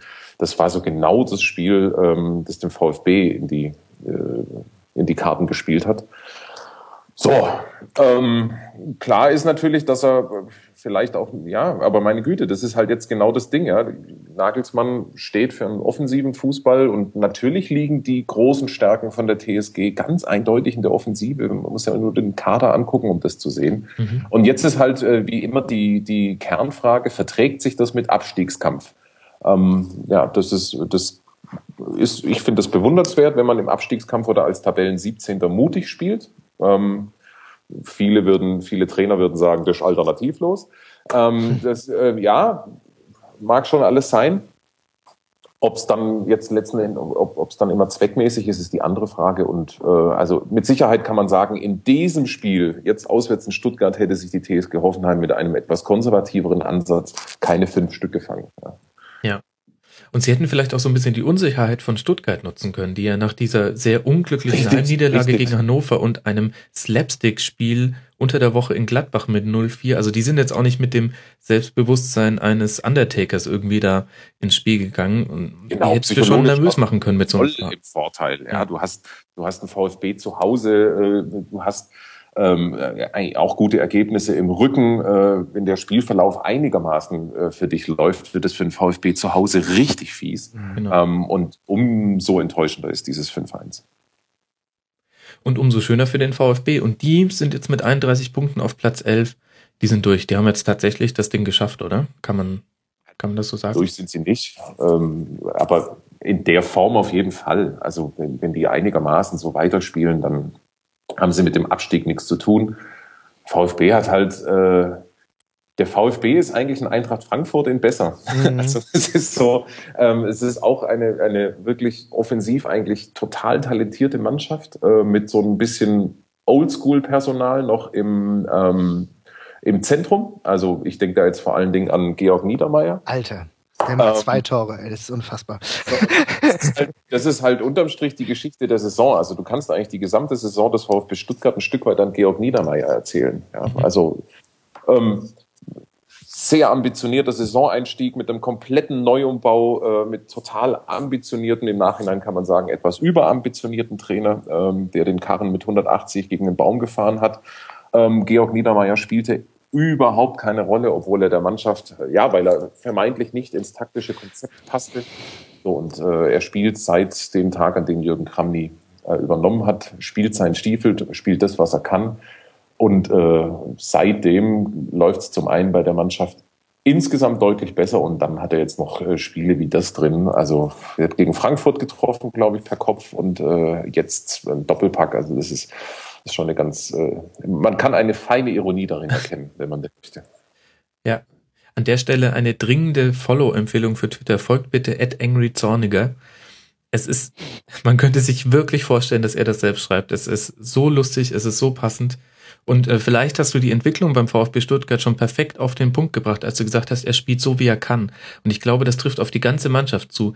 Sie müssen, also unter Zorniger hätten sie spielen müssen, wie er es wollte. Und unter Kramny ist die Rückentwicklung einfach nur, dass er sie jetzt so spielen lässt, wie sie es auch können. Und sie sind genau. offensiv eben sehr stark. Deswegen Ganz genau. Sie, defensiv immer noch nicht super. Ich meine, 89 Tore in allen 25 Spielen mit äh, VfB-Beteiligung in diesem Jahr. Ähm, also kann man sich auch ganz gut angucken als Neutraler. Aber das ist, glaube ich, nur die, die eine Nuance, dass er ähm, ihnen nicht etwas abverlangt, was sie nicht können. Und schon läuft's besser. Genau so ist es. Die spielen einfach ein ganzes Stück pragmatischer, äh, ohne, ja, letzten Endes äh, immer schon auch erstmal auf Sicherheit bedacht, also soweit es irgendwie geht. Die spielen ja meistens so ein Mittelfeldpressing. Ähm, das, und wenn sie es dann mal so beispielsweise auswärts in Gladbach sind sie dafür bestraft worden, dass sie äh, nach längerer Zeit mal wieder versucht haben, wirklich sehr weit vorne drauf zu gehen. Mhm. Da gab es dann direkt auf die zwölf.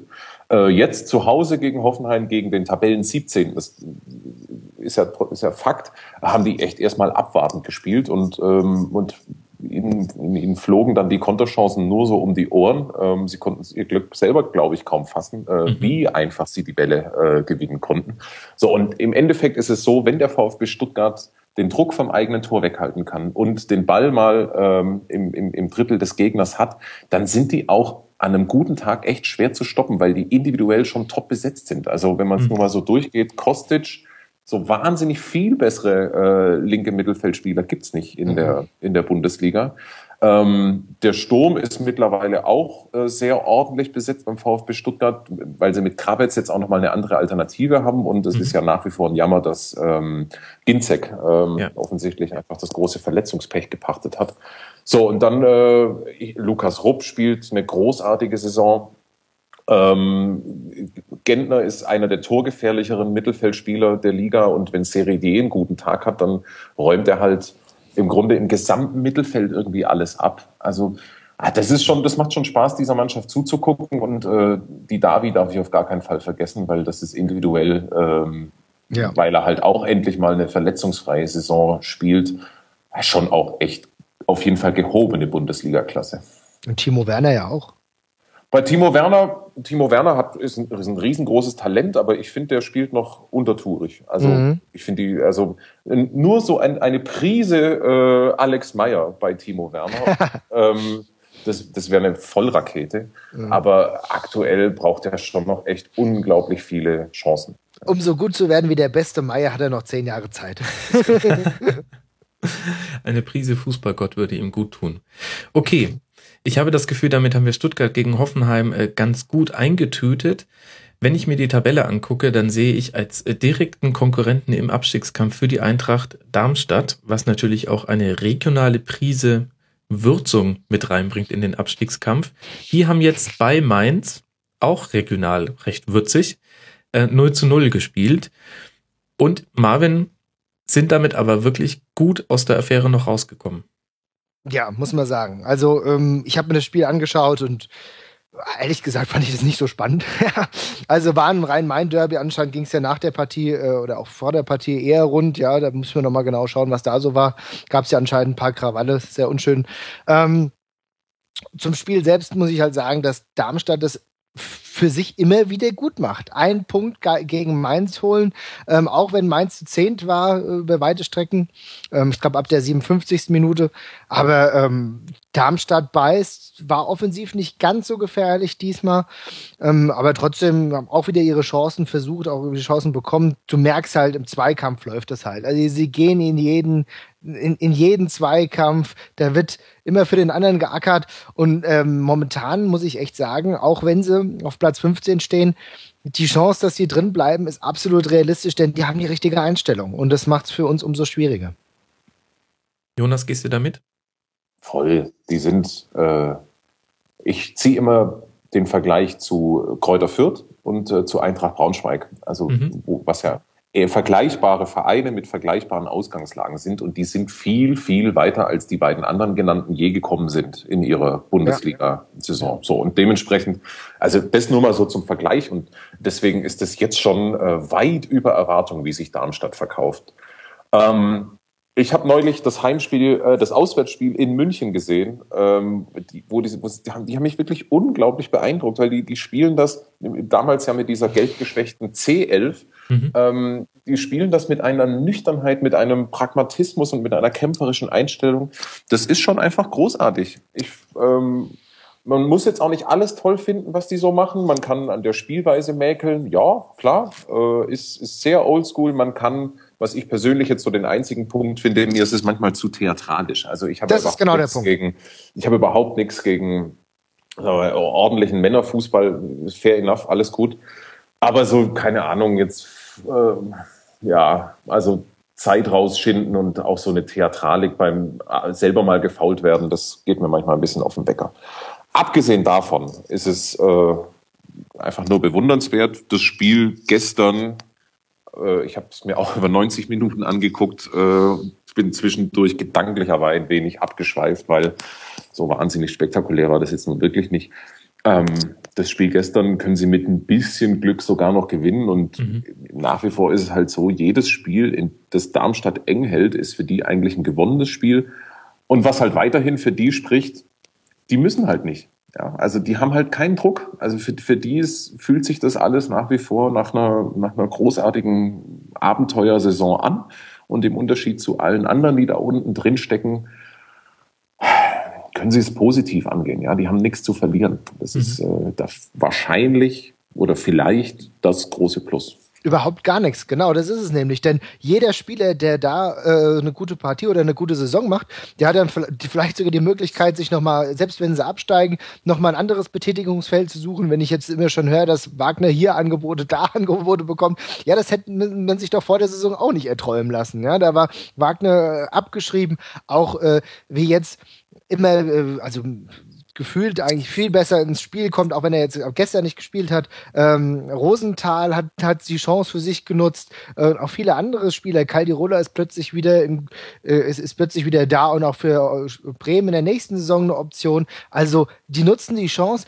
Das Einzige, was du eben genau gesagt hast, was mir auch immer wieder missfällt, ist halt ähm, wirklich die Theatralik, dass da Zeit geschunden wird. Da wird wirklich mit Mitteln gespielt, die mir nicht so gefallen, dass das halt vom spielerischen Konzept nicht so schön ist. Damit muss man leben, das ist Bundesliga, aber halt, dass du das mit so einer Theatralik verknüpfst, die, ähm, die, die, die kommt dem geneigten Fan nicht gerade äh, zugute, um es mal so zu sagen. Finde ich nicht so schön.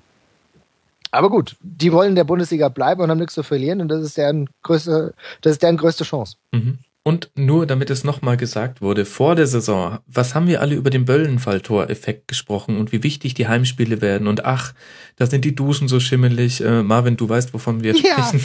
Und ähm, Mensch, da werden sich die Bundesligisten schwer tun. Und jetzt sehen wir in der, in der Heimtabelle auf Platz 17 mit nur einem Sieg nach zwölf Heimspielen und in der Auswärtstabelle auf Platz drei mit fünf Siegen bei 13 Spielen. Das muss man sich wirklich auf der Zunge zergehen lassen. Die haben meiner Meinung nach komplett alle Erwartungen um 180 Grad ähm, widerlegt, weil sie es genau im Prinzip andersrum angehen, als man denkt. Und auch jetzt in der Rückrunde haben sie immer in den Spielen, wo es drauf ankam, haben die nicht verloren. Und das ist, glaube ich, die Riesenstärke, dass sie zum Beispiel auch so ein Spiel in Mainz sitzt, wenn auch glücklich, aber sie verlieren es einfach nicht. Und sie haben verloren in dieser Rückrunde gegen Schalke, gegen Leverkusen, Bayern, und Dortmund. Das, das ist vollkommen okay. Und sie haben Punkte geholt gegen Hannover, Hoffenheim, Werder und jetzt gegen Mainz. Mhm. Immer dann, wenn sie müssen, holen sie sich die Dinger. Deswegen, deswegen bin ich sehr gespannt, was passiert am 32. Spieltag, wenn sie zu Hause gegen die Eintracht spielen, Marvin. Das ist, mhm. ähm, wenn ich mir so angucke, wo jetzt dann noch so die Spiele kommen, wo man mit dieser Logik sagen könnte, okay, auswärts holen sie noch den einen oder anderen Punkt plus dann eben diese Spiele gegen die Konkurrenten. Da kommt noch Stuttgart. Hamburg weiß ich gar nicht, ob man die noch dazu nehmen kann. Hm. Und die Eintracht. Bin ich ja fast froh, dass wir auswärts spielen. ist wenigstens ein Faktor schon ja. weg, ja. Kannst du sein, tatsächlich. Also kommt denen klar entgegen, glaube ich. Und lasst noch kurz über Mainz reden, denn die legen ja auch eine ganz bemerkenswerte Rückrunde hin. Das hätte man, glaube ich, nicht erwarten können. In der Rückrundentabelle auf Platz 4 hinter einem gewissen VfB Stuttgart, der auf Platz 3 liegt, auch eine der Überraschungen. Aber tabellarisch nicht durch Zufall jetzt mit 40 Punkten auf dem fünften Tabellenplatz. Die gehen anderen, die da oben rein wollen, glaube ich, so richtig auf die Nerven. Hm, klasse gesichert schon mal mit 40 Punkten, auch ja. mal nicht verkehrt. Relativ früh in der Saison. Ja, nee, also ich bin äh, absolut äh, überrascht, ehrlich gesagt, über die Entwicklung. Ich habe eigentlich so die, die Mainzer bis zu, bis zu Ende so auf Platz 9 bis, ja, 9 bis 11 so vermutet, dass sie jetzt so äh, positiv durchgestartet sind. Wundert mich ein bisschen. Aber es spricht auch dafür, dass äh, der, die Trainerfindungskommission, die war nur mit einer Person entstand, dass die erfolgreich war und äh, dass der Wechsel hin zu Schmidt sich wirklich ausgezahlt hat. Finde ich auch, dass man das genauso sagen kann. Und ich weiß nicht, wie du es siehst, Jonas, ähm, sehr klug und richtig an Mali festzuhalten, ihn nicht im Winter zu verkaufen, dafür auf Geld zu verzichten, weil er jetzt dann zum Ende der Saison für eine festgeschriebene Ablösesumme gehen kann. Aber hat sich ausgezahlt. Ähm, auch jetzt gerade hat er ja so wieder wirklich eine Kurve nach oben. Total. Das ist, ähm, in, in Mainz stimmt einfach alles. Ähm, man könnte jetzt auch sagen, die, also natürlich liegen die auch über, über, über ihrem Potenzial. Ähm, die spielen deutlich besser als das, was sie eigentlich können, was mhm. daran liegt, dass sie gegen spielstarke Mannschaften halt wirklich total gemein sind. Ähm, also was weiß ich, gegen die äh, nennen wir sie mal Bayerns dieser Welt. Das, die haben schon eine unglaubliche äh, Konterstärke, äh, wenn es gegen Schalke oder, oder, oder und Co. geht. Sind die richtig gut, dass die spielerisch gegen eine Mannschaft wie Darmstadt auch nicht gut aussehen, hat man gestern gesehen. Insgesamt ist es halt einfach der Verein, der von allen Clubs eigentlich so mit am stringentesten geführt wird äh, in der personellen Kontinuität, in der, in der Auswahl der, der, der Trainer, in der, in den Entscheidungen äh, der Spieler. Mhm. So, und Mali passt da auch einfach nur rein. Meine Güte, den haben sie über Jahre, ist jetzt aufgepäppelt, ist jetzt vielleicht einfach zu, ist jetzt eigentlich, eigentlich zu krass, aber ich meine, die haben wirklich jahrelang an dem festgehalten. Also äh, da sind schon ein, zwei Trainer eigentlich an dem verzweifelt äh, und es kam über Jahre nichts, ähm, weil er ja eher so ein äh, etwas phlegmatischer Typ ist und in dieser Saison explodiert er ähm, war auch gestern wieder mit Abstand der gefährlichste und auffälligste Mann bei Mainz 05.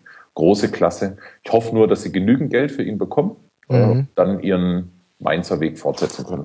Was halt im Endeffekt optimal ist, ist die Tatsache, dass sie gerade jetzt, als so viele wichtige äh, Veränderungen anstehen, so eine positive Saison spielen. Das gibt nämlich dem Nachfolger von Heidel optimal ein optimales Entry, denn na, stell dir mal vor, wir würd, äh, die Mainzer würden am Ende der Saison auf Platz 13, 14 rumlungern, dann wäre es für mein dafür halt wirklich schwieriger für Schröder. Ähm, positiv in, in, in, dieses neue Umfeld zu starten, aber so geht Heidel und verlässt seinen Verein mit einem äh, positiven Ausrufezeichen. Wer weiß, vielleicht wird's Europacup, ansonsten wird's auf jeden Fall eine einstellige Tabellenplatzierung. Also wirklich was Gutes. Dann geht vielleicht noch Mali, der bringt uns äh, ihnen auch noch mal ein bisschen Geld.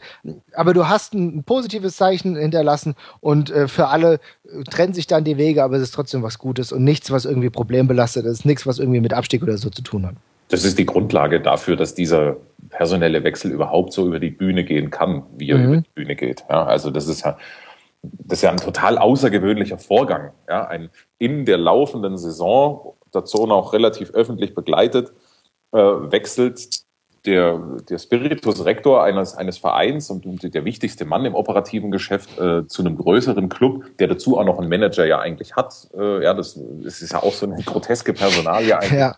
Ähm, so, und, und, und das geht irgendwie sogar noch halbwegs ruckelfrei. Natürlich auch nur erstens, weil Schalke eine halbwegs vernünftige Saison spielt, bis ordentlich, und weil Mainz eine überragende Saison spielt. Das ist ja unvorstellbar, äh, diesen Wechsel irgendwie hinzukriegen mit Mainz auf Tabellenplatz 15. Mhm. Das geht auf jeden Fall. Ja, absolut. Und wenn ich das Gefühl habe, dass wir uns jetzt ähm, gar nicht so schwer getan haben, ähm, das Spiel Mainz gegen Darmstadt einzuordnen und Tendenzen für beide Mannschaften herauszulesen, habe ich beim nächsten Spiel wahnsinnige Probleme. Augsburg gegen Leverkusen. Augsburg ja auf Platz 14 jetzt nach diesem Spieltag hängt auch in, hinten drin. Ich, finde es aus beiden Richtungen unfassbar. Augsburg führt 3 zu 0. Co macht äh, das Spiel seines Lebens, lernt das Wort Dreierpack. Ich glaube, das kannte er noch gar nicht. Und Abstauber kannte er auch noch nicht. Finn Bogerson, Wahnsinnstyp. Und dann kippt das ab der 60. Minute und es geht noch 3-3 aus. Und was nimmt man da jetzt mit, Jonas, aus Sicht der beiden Mannschaften? Ja, also für Augsburg ist es äh, krass bitter.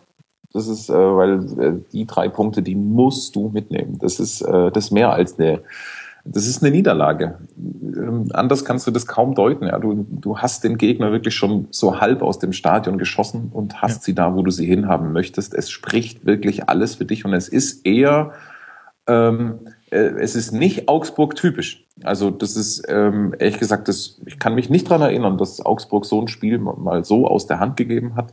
Ähm, es ist eigentlich auch genau das, was ja eigentlich für Augsburg spricht, nämlich eine enorme Stabilität. Äh, die sind äh, Abstiegskampf gestählt und, und kennen solche Drucksituationen, haben sich wirklich, wie ich finde, in der Saison erneut grandios verkauft, weil sie ähm, sich aus einer ganz schwierigen Situation in der Hinrunde befreit haben. In der Europa League mhm. sehr gut abgeschnitten. Und mal angenommen, sie hätten jetzt dieses Spiel überzeugend mit 3 zu 0 gegen Leverkusen gewonnen, ähm, also meine Güte, dann wäre das äh, eine absolute Top-Geschichte. Ähm, jetzt gerät das Ganze ins Wanken, weil auch beim FC Augsburg gilt natürlich, wenn man jetzt mal rein die Mannschaft hernimmt, ähm, wäre es keine Überraschung, würde sie absteigen. Ja, das, äh, mhm. das wäre in Anführungszeichen der Normalfall. Und ähm, deswegen wird es weiterhin brutal schwer. Die Mannschaft hat jetzt vielleicht mit Finn Bogason echt mal einen Stürmer gefunden, neben Raoul Bobadilla. Alles in allem muss man sagen, ich glaube, die Augsburger sind echt froh, dass die Europa League rum ist, weil die Mannschaft äh, ist auf der allerletzten Felge unterwegs. Mhm. Und ich glaube, darin liegt auch schon ein Stück weit der Schlüssel für dieses 3-3. Äh, mhm. Die waren platt. Die waren einfach durch. Natürlich äh, ein Stück weit auch Kopfsache. Mit einem 3-0 fühlt man sich halt schon wie der Sieger und beginnt dann halt Fehler zu machen. Ähm, aber ich habe jetzt Augsburg ein paar Mal gesehen in den letzten Wochen. Die sind auch im Moment nicht in der Lage, über die Fitness, ähm, sagen wir mal, ein Spiel zu gewinnen. Also da sind die Gegner in aller Regel gerade stärker. Äh, und das ist natürlich für eine Mannschaft wie Augsburg echt gefährlich. Mhm jetzt dann auswärts in Darmstadt. Da darf man gespannt sein. Und es lief wirklich, also, also blöder kann es nicht laufen. Direkt nach dem 3 zu 0 das 3 zu 1 ähm, aus total spitzem Winkel hat Bellarabi einfach seinen kompletten Frust rausgelassen. Dann Eigentor in der 80. und dann ein Handelfmeter in der 91. Also bei anderen Mannschaften würde ich sagen, so steigt man ab. Ich traue allerdings Augsburg schon zu, dass dann noch was geht, auch weil die also die sind schon, die, die sind schon mal zurückgekommen aus solchen Situationen und zwar schon zwei, dreimal in der Saison und deswegen traue ich denen das nochmal zu. Sie haben halt auch einfach einen super Trainer. Ja, und es äh, gibt, gibt eine interne Ruhe. Ne? Also das ist ja auch, auch das Ding. Ne? Jeder hält an äh, Weinstein fest. Es gibt auch gar keinen Diskurs darüber. Und das ist natürlich etwas, was der Mannschaft schon irgendwie ähm, zugutekommen kann und auch wird. Und dann hast du so tolle Einzelspieler wie Co., der dann so ein Ding macht. Ich glaube auch, dass Finn Bogasson, der eben schon angesprochen wurde, sich im Verlaufe der Rückrunde noch weiter zu einem richtig guten Spieler entwickeln wird. Ich habe den ähm, schon davor mal verfolgt. Das wäre irgendwie für mich eigentlich die 1A-Lösung gewesen, als es darum ging, äh, einen neuen Stürmer zu holen holen. Und dann haben wir Seferovic bekommen. Dann, ich hatte eigentlich damals gehofft, dass wir Alfred Finnburger Son bekommen. Naja, es lief anders. Insofern kann ich mir aber vorstellen, dass er für ähm, Augsburg noch immens wichtig wird. Mhm. So, und auf der anderen Seite Leverkusen haben jetzt sich noch einen Punkt erkämpft, damit nur drei Punkte Rückstand auf Gladbach, die auf dem sechsten Tabellenplatz liegen. Leverkusen gerade Achter, aber spielen, haben jetzt eine ganz ganz, ganz furchtbare englische Woche gespielt, haben noch Nebenschauplätze wie ein Roger Schmidt, der gar nicht beim Spiel vor Ort ist, sondern schon den nächsten Gegner sichtet. Jonas, wo packen wir die denn jetzt hin in der Momentum-Tabelle? Ja, mir ist Leverkusen ehrlich gesagt ein Rätsel. Ja. Ich, ich werde aus der Mannschaft nicht schlau, ich werde aber auch aus dem Verein und dem Umfeld irgendwie nicht schlau. Also gefühlt ist schon das ganze Jahr irgendwie Alarm. Ähm, was, was ich meiner Meinung nach vor allen Dingen an der Champions League-Saison hängt oder hing. Mhm. Ja, weil, weil die Mannschaft, da hat echt nicht viel gefehlt und sie hätten es gepackt und sie haben sich echt ein bisschen blöd angestellt einfach. Also in den entscheidenden Spielen, da hat mhm. immer so das eine Tor gefehlt äh, und sie wären weitergekommen. Und also meine These ist, wären sie jetzt noch im Champions League Achtelfinale, gegen wen auch immer, aber äh, das ist auch ein bisschen gewagt, ehrlich gesagt, aber äh, das wäre dann alles nicht so, äh, das wäre alles nicht so dramatisch. Mit dem Champions League Ausscheiden äh, habe ich zumindest so einen Klimawechsel festgestellt. Mhm. Ähm, und dieser Klimawechsel wird dann noch begleitet von einer verletzten Misere, die äh, fast schon Dortmund-klopphafte Züge trägt. Ähm, so, und was mich dann noch ein bisschen wundert ist, also wenn man so die Berichterstattung verfolgt, also die Ansprüche sind schon echt brutal, die die da auch haben. Ja? Mhm. Also jetzt so das, das, das äußere Umfeld. Also ich meine, jetzt mal nüchtern betrachtet, Leverkusen spielt in der normalen Saison Platz 5, Platz 6 und in der guten Saison spielen sie halt unter den ersten vier. Ähm, die waren zwischenzeitlich Dritter und du hast das Gefühl gehabt, da stimmt gar nichts. Ja? Mhm. Ähm, also jetzt so in, in, in der medialen Begleitung. Ja. Das habe ich so nicht immer nachvollziehen können und dass dann jetzt natürlich durch das Dortmund-Spiel eine, ein ganz anderer Drive reinkam, äh, negativer Art, ja, ist auch klar. Ja, jetzt wird natürlich alles hinterfragt. Äh, Im Grunde kannst du jetzt nichts mehr richtig machen. Du hast kaum noch Argumente, um ein schlechtes Ergebnis ähm, zu vertreten. Ähm, du, du, du stehst mit dem, du stehst mit dem Ergebnisrücken zur Wand, ja, du musst, du musst, nur Siege helfen dir und so. Das ist jetzt natürlich eine brutale Situation für die Mannschaft, ähm, die ihre Probleme hat, vor allen Dingen Verletzungs, äh, vor allem Verletzungsthemen. Diese Mannschaft muss jetzt liefern, ohne ihren Trainer äh, am Spielfeldrand. Ähm, Villarreal, undankbares Los in der Europa League, Doppelbelastung. Mhm also, wenn du mich nach dem Momentum fragst, ist es extrem gefährlich und es zeigt eher nach unten. Ja, würde ich zustimmen. Ich habe irgendwie das Gefühl, dass momentan alles den Bach runtergeht. Das ist, klingt total apodiktisch, aber irgendwie habe ich das Gefühl, dass Leverkusen momentan, also nach dieser, nach dieser, dieser Trainerkontroverse mit, äh, mit Schmidt und auch das, also ich fand es auch echt befremdlich, dass er äh, zur Halbzeit jetzt am Samstag da dann schon wieder weg war und so. Also das sind alles für mich Dinge, das, das passt überhaupt gar nicht zusammen und es ergibt so ein negatives Bild. Natürlich, die verletzten Misere ist natürlich brutal, ne? Tar, Toprak, alle weg, Papadopoulos, dann, dann so jemand wie Bende, Kampel ist auch weg und so weiter. Das ist natürlich, das ist brutal, aber ich habe irgendwie das Gefühl, es geht alles gerade den Bach runter. Und ähm, was mich halt immer wundert, ist, dass äh, Leverkusen ja ein, also ein relativ kleines Stadion hat und ähm, ich eigentlich nicht gedacht habe, dass es so ein grandioses Umfeld gibt, aber dass der Druck so immens ist, wie es momentan ist und dann auch Völler wieder, naja, sich nicht immer optimal äußert. Ähm, ich ich habe das Gefühl, das kann schon sein, dass es gar nicht lang dauert und Roger Schmidt irgendwie wieder am Ende ohne Job dasteht. Mhm. Ja, das Einzige, was vorhersehbar ist auf Leverkusen, ist irgendwie Rudi Völler. Ähm, ja. Was aber auch schon äh, für sich irgendwie so ein bisschen langweilt. Ähm, immer diese, ach, dass er sich einfach nicht im Griff hat. Egal, haben wir schon thematisiert. Also, dann lasst äh, kurz. Für Leverkusen war es jetzt natürlich trotzdem so eine Aussagen. Äh, also, war es natürlich auch stark. Ja? Also, das hätte auch noch richtig, viel, richtig fies ausgehen können, jetzt auswärts mhm. in Augsburg. Also in der Mannschaft steckt noch Leben. Ja? Also das, äh, das kann man, glaube ich, auch einfach mal festhalten. Und die waren auch nicht so schlecht, wie das 0 zu 3 ähm, es vermuten lässt, weil Kuh tatsächlich auch zum ersten Mal so einen richtigen Sahnetag erwischt hat, mhm. seit äh, bei Augsburg spielt. Der war ja eigentlich jetzt auch nicht so stark, äh, wie er hätte sein können über die gesamte Saison.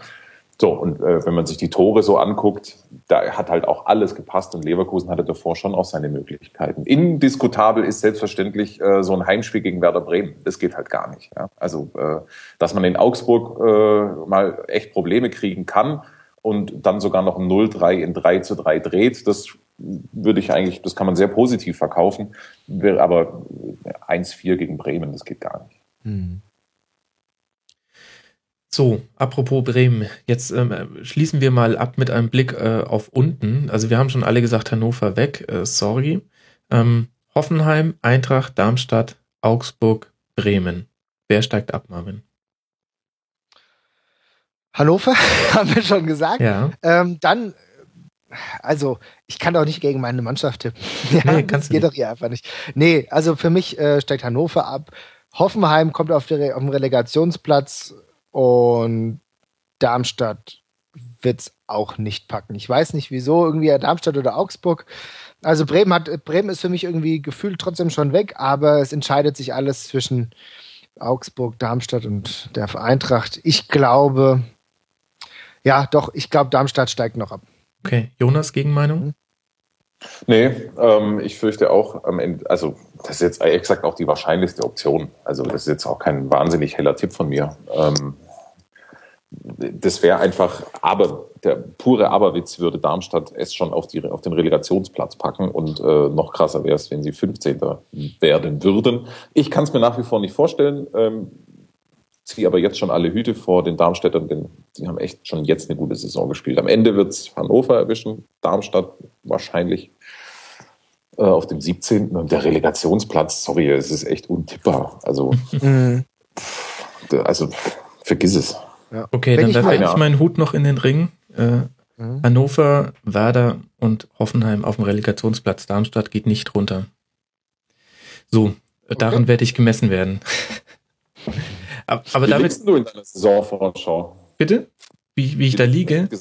Äh, ja, natürlich furchtbar schlecht. Ach, scheiße, ich wollte mich gerade zurücklehnen. nee, sorry, äh, Marvin. Nee, äh, ich, ähm, ja, ach ja, genau, stimmt, klar. Das, was mir natürlich noch in 15 äh, Jahren vorgehalten wird, war, dass ich die Härte auf 17 getippt habe. Ups. naja, spielerisch. Ich habe es aber halt auch nicht gesehen, ehrlich. Ich fand, dass die wirklich sehr, sehr viel Glück hatten in der Rückrunde. Und ähm, das eigentlich Groteske war, dass ich in der Saisonvorschau aber noch gesagt habe, dass ich alle Verstärkungen gut finde. Also Darida, Weiser und äh, den dritten habe ich gerade vergessen. Ähm, und trotzdem habe ich sie auf 17 getippt. Ähm, ja, gut. Äh, jetzt weiß man, wie viel man auf meine Prognosen geben darf. Dann können wir jetzt auch äh, weitermachen. Ähm, denn jetzt können wir eigentlich den Blick dann eben auf das Rennen oben richten. Da kämpfen ja vier Teams so ein bisschen um zwei bis drei Plätze, je nachdem, was Mainz macht, nämlich Schalke, Gladbach, Wolfsburg und Leverkusen. Und derzeit steckt mittendrin auf Platz fünf noch Mainz, das sind die, mit denen man nicht gerechnet hätte, und auf Platz drei Hertha. Schauen wir uns mal an, was die gemacht haben in, an diesem Wochenende. Fangen wir mal an mit Schalke. In Köln 3 zu 1 gewonnen, hat mich Jonas persönlich äh, gewundert und bei Köln kann man jetzt auch wirklich einen Negativtrend feststellen, zumindest von den Ergebnissen her. Ich glaube in der Rückrundentabelle Platz 17. Was aus dem Spiel findest du denn erwähnenswert? Ja, erstmal, dass es ein saugeiles Spiel war. Also das war, äh, das hat echt gebrannt. Ähm, war auch komplett offen. Ein unfassbarer Ralf Fährmann. Also, mhm, das ja. war schon, das war schon echt äh, großer Sport. Ähm, ja, schade für Köln. Vielleicht fangen wir mit denen mal an, weil äh, sie eigentlich gut spielen, aber punktemäßig äh, leben sie absolut von ihrer Hinrunde. Ähm, auch, auch das äh, ist halt einfach unglaublich eng bei denen. Das, das, das hängt an so vielen Kleinigkeiten.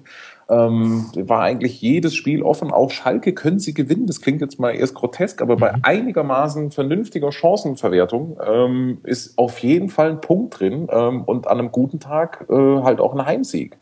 So, und äh, das, dieselbe Geschichte kannst du eigentlich über jedes andere Spiel auch erzählen, ob das jetzt Ingolstadt oder Hertha ist oder was weiß ich, Hamburg vor ein paar Wochen. Immer das Gleiche. Unterm Strich ähm, glaube ich nicht, dass Köln große Probleme kriegen wird. Mhm. Ähm, weil die Mannschaft halt eben so stabil ist, wie sie äh, ist. Aber ausschließen kann man es auch nicht. Ja. Aber trotzdem, also wenn es normal läuft, äh, kommen die einfach sauber durch. Ähm, am Ende ist es im Moment so ein Stück weit enttäuschend, weil sie halt schon auch unter Möglichkeiten spielen oder unter ihren Möglichkeiten. Ähm, und das hängt zumindest in meiner Beobachtung hauptsächlich an der Chancenverwertung plus äh, das Thema Schiedsrichter verfolgt sie äh, mhm. irgendwie durch die gesamte Saison auch gegen Schalke hätte es mit etwas anderer Regelauslegung anders laufen können. Mhm. Ja, eigentlich ganz gut zusammenfasst, finde ich, Marvin. Oder hast du da ja. Ergänzungen? Sehe ich genauso. Ja, für mich war es im Endeffekt ein bisschen merkwürdig, denn äh, Köln macht genau sein einzig gutes Rückrundenspiel gegen die Eintracht.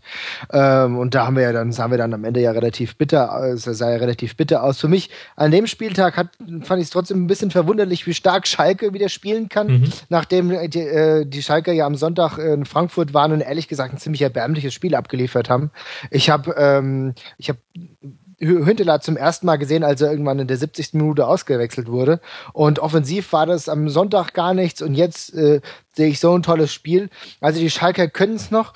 Ähm, für mich trotzdem so der wackeligste Kandidat, wenn es um die internationalen Plätze fast geht. Mhm. Ähm, trotz der Tatsache, dass sie mittlerweile auf Platz 4 sind. Irgendwie war die Unruhe schon wieder da.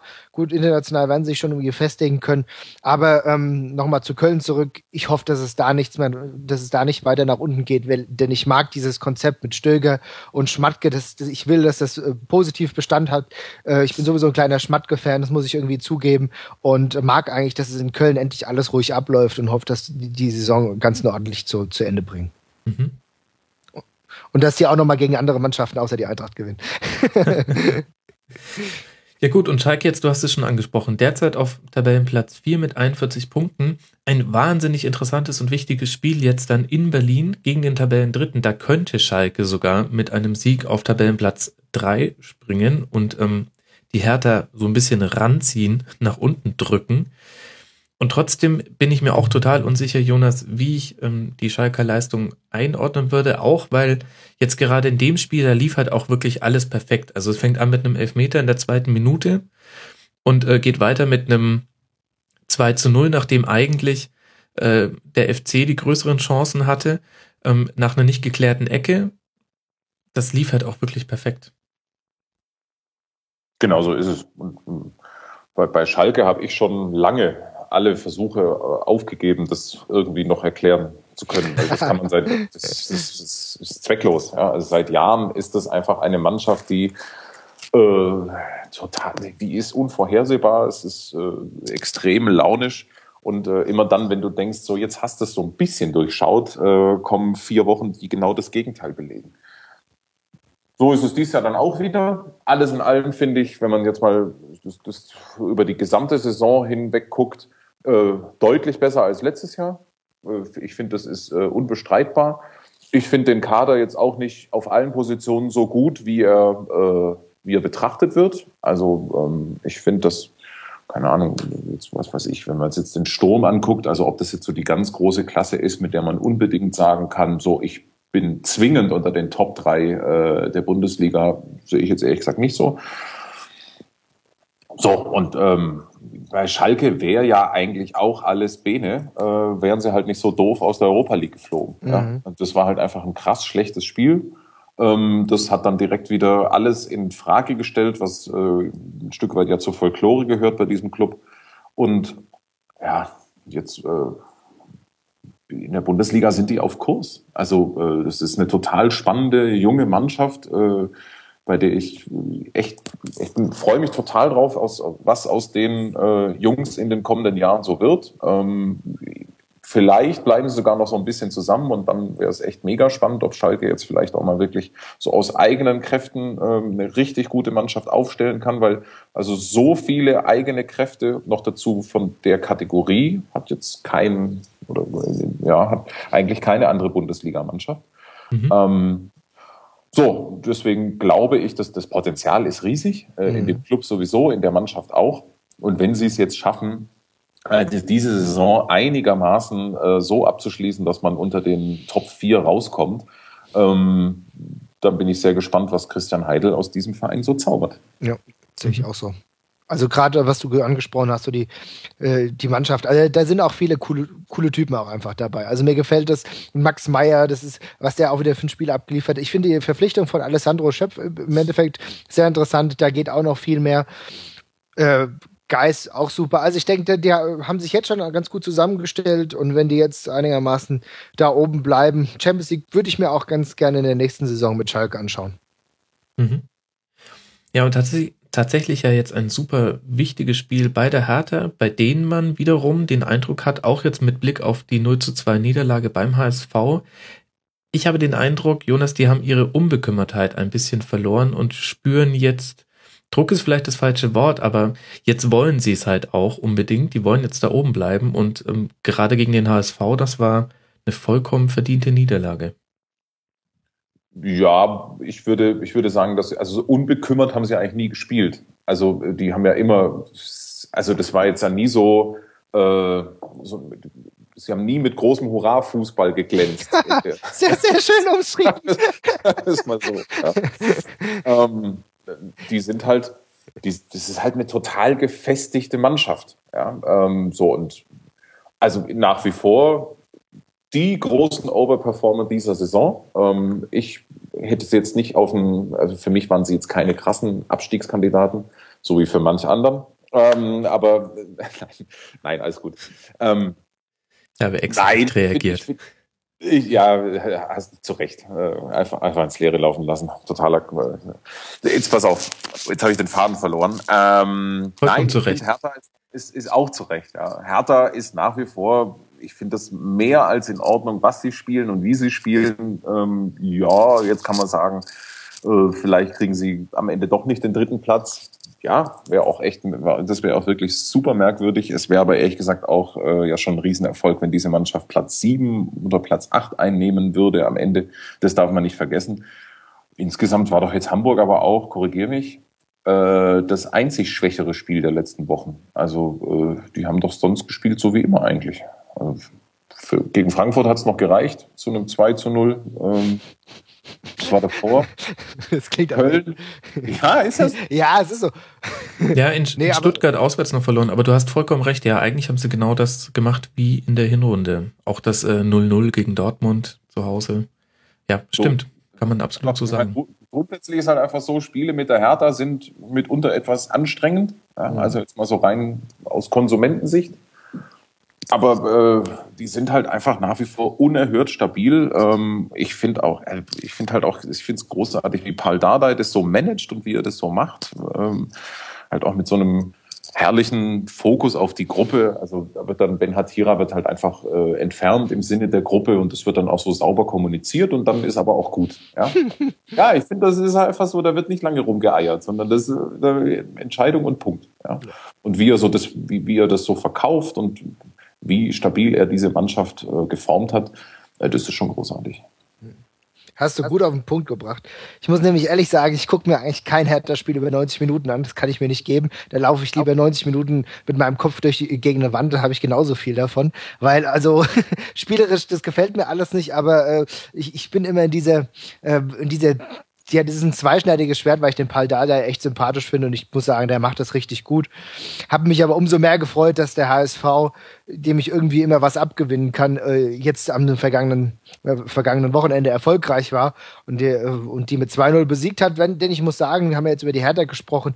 Für mich ist der HSV insofern einfach ein positives Ereignis in dieser Saison, dass es einfach mal nichts Großartiges zu kritisieren gibt. Das ist einfach mal ohne großartiges Palaver ähm, wird sich hier ein Saisonstiefel heruntergespielt. Man ist sicher auf dem zehnten Tabellenplatz mit 31 Punkten, wird mir nichts mhm. großartig in Sachen Abstieg erleben. Und das ist einfach mal eine ordentliche Saison, wo jeder mehr zu seiner Leistung finden kann und du hast ja noch so Einzelspieler wie Müller, die wirklich gut rauskommen. Handke, da kann noch viel mehr kommen. Eckdahl ist eine gute Verpflichtung gewesen. Und auch ein Holtby zeigt, dass er endlich wieder normal Fußball spielen kann. Da, gibt, da sind auch so Kleinigkeiten dabei, wo, wo du mit der Zunge schnalzen musst, wo du zeitweise das Gefühl hast, dass er gar nicht mehr auf dem, auf, auf äh, richtigen Fuß kommt. Ja, wenn ich mir überlege, dass er teilweise da rumgefallen ist bei Fulham, das war ganz grottig. Also, das freut mich, dass die Entwicklung der einzelnen Spieler wieder da ist und Labadia bekommt auch seine Zeit aus der Mannschaft vielleicht was zu machen, was irgendwann sich noch weiter vorne verorten könnte. Wenn der HSV nicht gerade den FC Ingolstadt für seine Spielweise kritisiert. Ähm, ja. Ja, tatsächlich. Ähm, interessante Entwicklung hat man auch in dem Spiel wirklich gesehen. Ähm, Marvin hat, glaube ich, auch schon die wichtigsten Stützen auch in diesem Spiel genannt. Also Ektal kam wieder zurück. Ähm, ganz andere Stabilität auf einmal im Zentrum. Holt wie Hand ähm, haben auch, glaube ich, so zusammen ihr bestes Spiel in dieser Saison gemacht. Dann hast du den Sakai, der wahnsinnig aufgedreht hat und das gegen Plattenhardt, der nun wirklich kein Blinder ist auf äh, harter Seite. Also sehr, sehr gutes Spiel. Ähm, interessante Weiterentwicklung. Ich bin gespannt, was jetzt dann quasi so der Next Step sein wird. Ähm, welche Baustellen Labadia jetzt dann noch angeht in der nächsten Saison. Mhm. Das, das wird auf jeden Fall spannend, ja. Mhm. Ja. Wollt ihr sonst noch was loswerden zu diesem Spiel? Nee, ich äh, finde jetzt nur so grundsätzlich, wenn ich, äh, wenn ich mir den HSV anschaue, dann muss man ja schon sagen, dass es im Endeffekt ja ähm, durchaus beachtlich war, dass vor der Saison oder auch in den letzten Jahren immer relativ hochwertige Spieler geholt werden konnten, die jetzt eigentlich dafür sorgen, dass es jetzt erst eine gewisse Stabilität gibt. Also auch ein Eckdahl war, ist ein hochdotierter Spieler gewesen. Auch äh, über Holpe brauchen wir uns nicht zu unterhalten, aber auch Nikolai Müller. Das sind alles Spieler, die du normalerweise bei einem äh, tabellarisch besseren Verein verortet hätten könntest vorher, du weißt, was ich meine. und dass der eigentlich zu, zum, dass die zum HSV gegangen sind, als der überhaupt keine gute Verfassung hatte und dass es jetzt eigentlich erst diese Stabilität erreicht, äh, die du normalerweise bei einem äh, Verein, wo die Transfers hätten getätigt werden können, verortet hättest. Also insofern, langsam kommen sie dahin und ich bin auch gespannt, wie es weitergeht. Mhm. Und zum Thema Hertha BSC gibt es nichts zu sagen, was nicht unser Hörer A. Zeigler schon unter mitmachen.rasenfunk.de gesagt hätte. Er hat einen episch langen und ausführlichen ähm, Foreneintrag dazu geschrieben, der einzig und allein äh, daran krankt, dass ich darin als Hertha-Hasser bezeichnet werde, was äh, einfach de facto nicht stimmt. Es tut mir leid, ich habe mich einfach nur verschätzt vor der Saison. Es ist nicht so, dass ich diesen Verein hasse. Ich habe da eher keine Meinung gegenüber dem Verein. Aber sehr, sehr interessant. Er hat das Aufbauspiel beschrieben, ähm, die Arbeit gegen den Ball, auch ähm, die personelle defensive Stabilität, auf welcher Grundlage die beruht. Sehr, sehr lesenswert. Wenn man dann noch Damenball, den Berlin-Podcast hört, dann ähm, ist man wirklich ganz gut informiert und merkt auch, dass es alles kein Zufall und vielleicht war es auch wirklich einfach jetzt in dem Spiel auch nur so, wie Dardai gesagt hat, die englische Woche war ein Tick zu viel für die Hertha und ähm, dann verlierst du halt auch mal auswärts beim HSV. Entscheidend bei der Hertha wird sowieso der Pokal. Also ähm, in, da können sie halt aus einer richtig guten Saison eine richtig, richtig gute machen. Also eine ähm, legendäre. Wenn sie tatsächlich äh, dieses Endspiel erreichten, äh, das wäre das wäre der absolute Gipfel. Das stimmt. Wobei ich, ich glaube, jetzt gehört habe in der Sportschau, ich glaube schon vor einer Woche, dass sie doch den Rasen wechseln wollen. Das würde mich ja tatsächlich enttäuschen. Das wäre dann auch nicht mehr das Berlin, das ich kenne, ja. ja aber nein, Leute, das, das, ist jetzt auch, das wird hier, äh, wir, wir ziehen die hier so ein bisschen runter. Also nee. äh, die spielen schon auch echt einen ganz anderen Fußball als noch letztes Jahr. Also äh, das war jetzt vielleicht in den letzten Wochen jetzt nicht, äh, ähm, ja, hat nicht immer geglänzt, aber die hatten in der Hinrunde auch ihre Phasen, wo die wirklich guten Fußball gespielt haben. Und das ist im Übrigen eine der Mannschaften, die also ich kann mich zum Beispiel an das Pokalspiel in Nürnberg erinnern. Ähm, das ist eine Mannschaft, die äh, auf jeden Fall auch eine andere Truppe, die sich komplett hinten reinstellt, zur Not auch mal bespielen kann. Also so ist mhm. es nicht. Ja? No.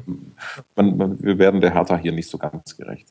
Da hast du recht. Das liegt wahrscheinlich am Hertha-Hasser, der mit moderiert. und, ich, und ich bin ja auch nicht so der größte Fan, aber ich muss immer wieder meinen Hut ziehen und jetzt hören wir auch gleich mal mit der Härte auf. Aber bevor ich jetzt hier noch mit der Lobhudelei anfange, das sieht man ja gar nicht. aber wenn es um einen Spieler geht, äh, bei dem ich so ein bisschen mein Herz verloren habe, dann muss ich Darida eigentlich regelmäßig loben. Ich muss sagen, das gefällt mir wunderbar, was der Junge macht und wie der sich auch äh, bei der Hertha etabliert hat. Da blutet ein bisschen mein Herz, weil ich den auch ganz gern bei einem anderen Verein, der eher so westlich angesiedelt ist, äh, gesehen hätte, aber darüber hat anscheinend niemand drüber nachgedacht. Was willst du machen bei der Hertha-Spieler? Super. Jetzt hast du ja bei Gertjan Verbeek als WG-Mitbewohner und dann kannst du solche Wünsche direkt platzieren. Dann wird ja alles besser. Und wenn ihr erstmal Hauptsponsor seid, hören Sie vielleicht auch den Podcast. aber, aber du sprichst schon einen entscheidenden Punkt an. So viel Lobhudelei muss jetzt noch ganz kurz äh, sein. Hertha hat auch wirklich tolle Spieler im Kader, denen man auch diesen Erfolg gönnt. Also wenn ich mir angucke, die Innenverteidigung mit Niklas Stark und Anthony Brooks, super. Ein, ein Marvin Plattenhardt, ähm, der jetzt langsam mal, also langsam verstehe ich, warum der so gehypt wurde unter den Hertha-Fans. Mitchell Weiser, super. Darida hast du schon angesprochen. Fabian Lustenberger jetzt wieder zurück. Und, darfst du ja auch nicht vergessen, da vorne drin spielt ein Ibisevic, der nicht mehr zu vergleichen ist mit dem Stuttgarter Ibisevic und ein Salomon Kalou, der nicht zu vergleichen ist mit Salomon Kalou aus der letzten Saison. Also da hat auch wirklich granular auf jeder Position eine Entwicklung stattgefunden und dahinter sitzen auch noch interessante Leute. Also ähm, Haraguchi, ähm, Baum Johann, Zigazi, also sogar Valentin Stocker hat immer wieder seine Momente. Also ist auch wirklich eine interessante Mannschaft geworden. Also vorher war mir Hertha ehrlich gesagt oft einfach egal und inzwischen ist es eine durch und durch interessante Mannschaft. Mhm. Bisschen zum Daumen hoch, Daumen hoch, Paul. Ja, absolut. Und guter Typ. So, so, jetzt ist aber gut jetzt. Jetzt, jetzt ist aber gut, genau. Ein Spiel haben wir noch. Ähm, und damit reden wir über die beiden letzten Teams, die sich ein Rennen um die internationalen Plätze liefern, nämlich Wolfsburg und Gladbach. Und dieses Spiel, Jonas, konnte Wolfsburg 2 zu 1 gewinnen. Und das ist für mich nach Augsburg-Leverkusen das zweite Spiel, was ich nicht so richtig einordnen kann. Meinem Gefühl nach war das insgesamt glücklich. Ja, ist auch schwer einzuordnen, weil genauso ist es. Gladbach hat äh, eigentlich ein gutes Auswärtsspiel gemacht, vor allen Dingen für Gladbacher Verhältnisse. Und ein Punkt wäre auf jeden Fall drin gewesen. Was man bei Wolfsburg im Moment spürt, ist, dass äh, einige echt gute Form haben. Also die Mannschaft hat insgesamt schon noch ein paar Baustellen, aber wie Draxler im Moment spielt, wow, das ist schon echt lässig. Ähm, und äh, Schürle ja sowieso. Ähm, die beiden tragen es im Moment so mein Gefühl. Müssen mhm. sie auch, äh, weil so, ein, ohne, so ganz ohne Stürmer ist es halt auch einfach schwer. Aber äh, also man, man sieht schon nach wie vor halt diese, diese wirklich großartige Qualität, die in dieser Mannschaft steckt, die ihre Probleme hat. Äh, deswegen sind sie ja im Moment auch nur, was sind sie, siebter? Ja, also die sind, mhm. sind ja eigentlich weit unter, unter der Stärke der letzten Saison, was zum Teil auch zu erklären ist, äh, zum Teil aber auch nicht ich bin jetzt mal gespannt, die spielen am Samstag in Hoffenheim, ob sie es halt mal auswärts jetzt äh, tatsächlich hinkriegen, zu einer wirklich mittelfristigen Stabilität wieder zu finden. Hm. Ja, und Gladbach ist, ähm, das ist so ein bisschen Kaffeesatz lesen. Also mhm. Gladbach ist komisch. Ich werde auch nicht so wirklich schlau aus der Mannschaft. Ja, es ist äh, also äh, eigentlich eigentlich eine über, wirklich großartige Mannschaft, die äh, an, an, an normalen Tagen den VfB mit 4 zu 0 verpackt. Die haben aber so komische Aussetzer drin, äh, aus denen ich echt nicht schlau werde. Ähm, alles in allem ist halt auch so, ja, also da sind jetzt alle irgendwie total enttäuscht, aber meine Güte, sie haben in Wolfsburg verloren. Also das ist doch auch irgendwie ein, ist doch auch schlicht nur die Normalität. Ja? Also in Wolfsburg kann man schon mal verlieren. Dass die jetzt an ihrer eigenen Chancenverwertung so ein bisschen verzweifeln, kann ich verstehen, aber alles in allem. Äh, Gladbach ist Sechster. Jetzt jetzt auch sagen, okay, komm, ganz normaler Saisonverlauf. Wenn man jetzt nochmal das etwas größere Bild aufspannt, dass die überhaupt nach diesem Saisonbeginn ähm, überhaupt da vorne wieder rumturnen, ist doch schon eine Leistung per se. Mhm. Äh, dementsprechend alles halb so wild. Im Grunde ist alles gut. Ja, wobei, was halt nicht so ganz normal ist, sind die Gegentore. Also jetzt schon 42. Nur Stuttgart, ja. Werder, Hannover und Hoffenheim sind noch schlechter. Und ähm, bei allen Verletzungssorgen und so weiter, also es gibt ähm, Argumente, die dafür sprechen, woher das kommt. Aber sie machen es halt auch wirklich dem Gegner leicht. Und ähm, tatsächlich haben sie dieses Spiel verloren, weil sie in den ersten 17 Minuten zwei Tore zugelassen haben, die beide zu verteidigen waren. Egal wie gut Julian Draxler und André Schürle drauf waren und wie schön ähm, Kruse das 2 zu 0 macht. Und das ist, glaube ich, schon ein Problem. Tja, also für mich ist Gladbach irgendwie auch ein Rätsel. Ich habe irgendwie das Gefühl, dass eigentlich jeder oder viele nur darauf warten, dass endlich der äh, richtige Einbruch wiederkommt. Äh, weil irgendwie so, wenn, wenn ich mich so umhöre, trauen viele Leute äh, Schubert nicht auf Dauer nicht die äh, Trainertätigkeiten der ersten Liga zu. Und das wird ja dann auch wieder da reinspielen, dass jetzt schon die äh, Defensive weiterhin kritisiert wird. Ja, für mich ist es, also für mich war das jetzt am Wochenende jetzt kein, es war ein merkwürdiges Spiel, aber das Ergebnis war für mich ganz klar und wenn ich das so weitersehe, dann kann ich schon davon ausgehen, dass Borussia Mönchengladbach sich auch am Ende des Tages wieder im internationalen, in den internationalen Gefilden äh, unter, ja, wie soll ich sagen, bewegen wird. Insofern für mich kein Drama. Aber woher jetzt die Defensivschwäche rührt, kann ich jetzt auch gar nicht sagen. Ich wenn, wenn ich mir angucke, dass sie ja eigentlich durchaus mit einem 5-4-1 da gestartet sind, was ja schon relativ defensiv war, dann wundert mich das ehrlich gesagt. Mhm. Ja, sie kriegen es irgendwie tatsächlich nicht auf die Kette. Da stimmen auch so die Verbindungsräume nicht so ganz, aber das ähm, können Taktikexperten noch viel genauer sagen als ich.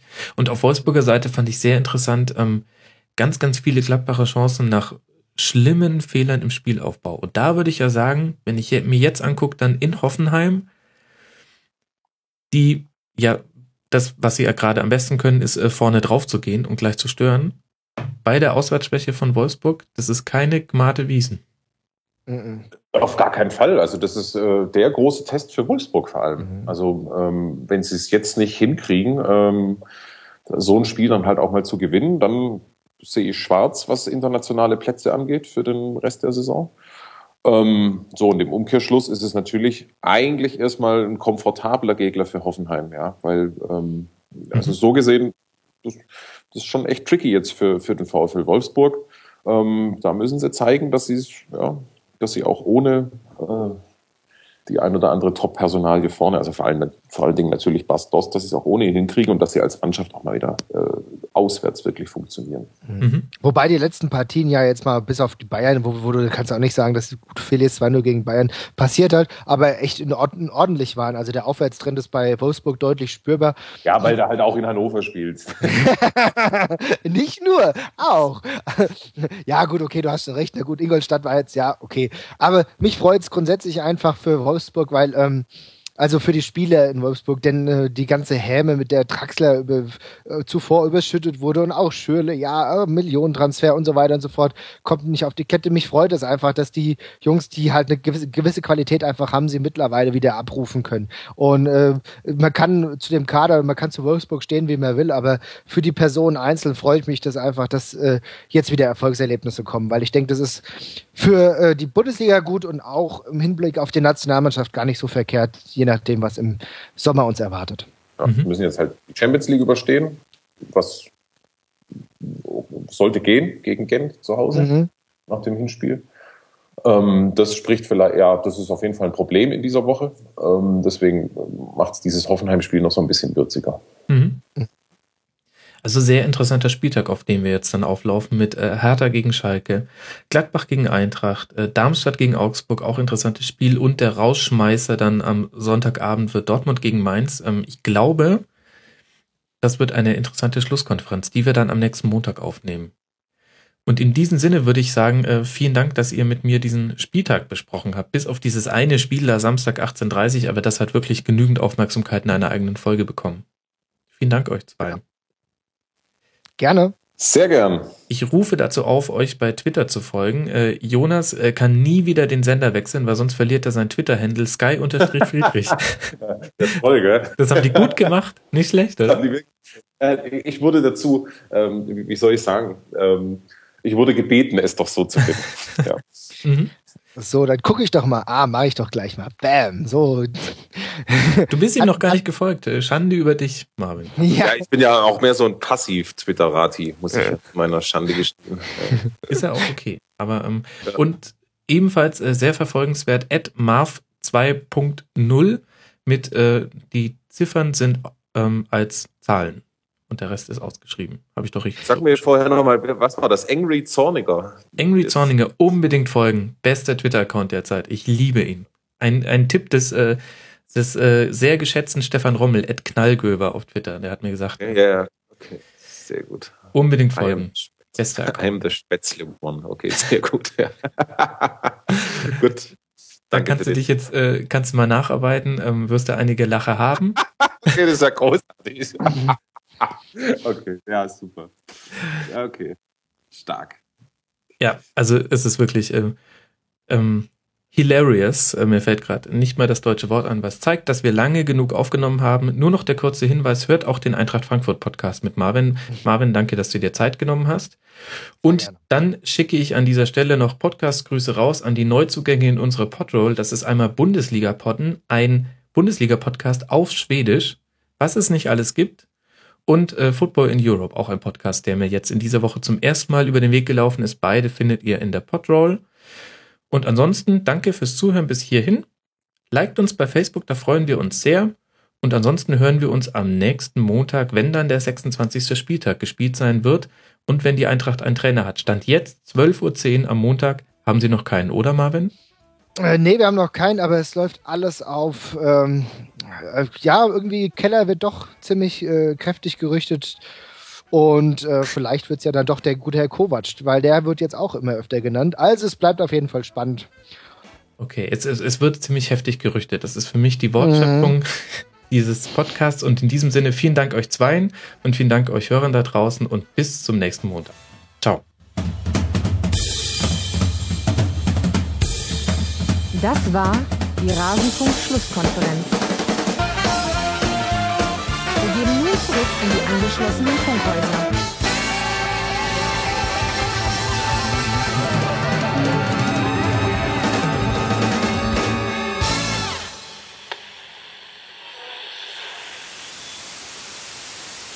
Jungs, vielen Dank.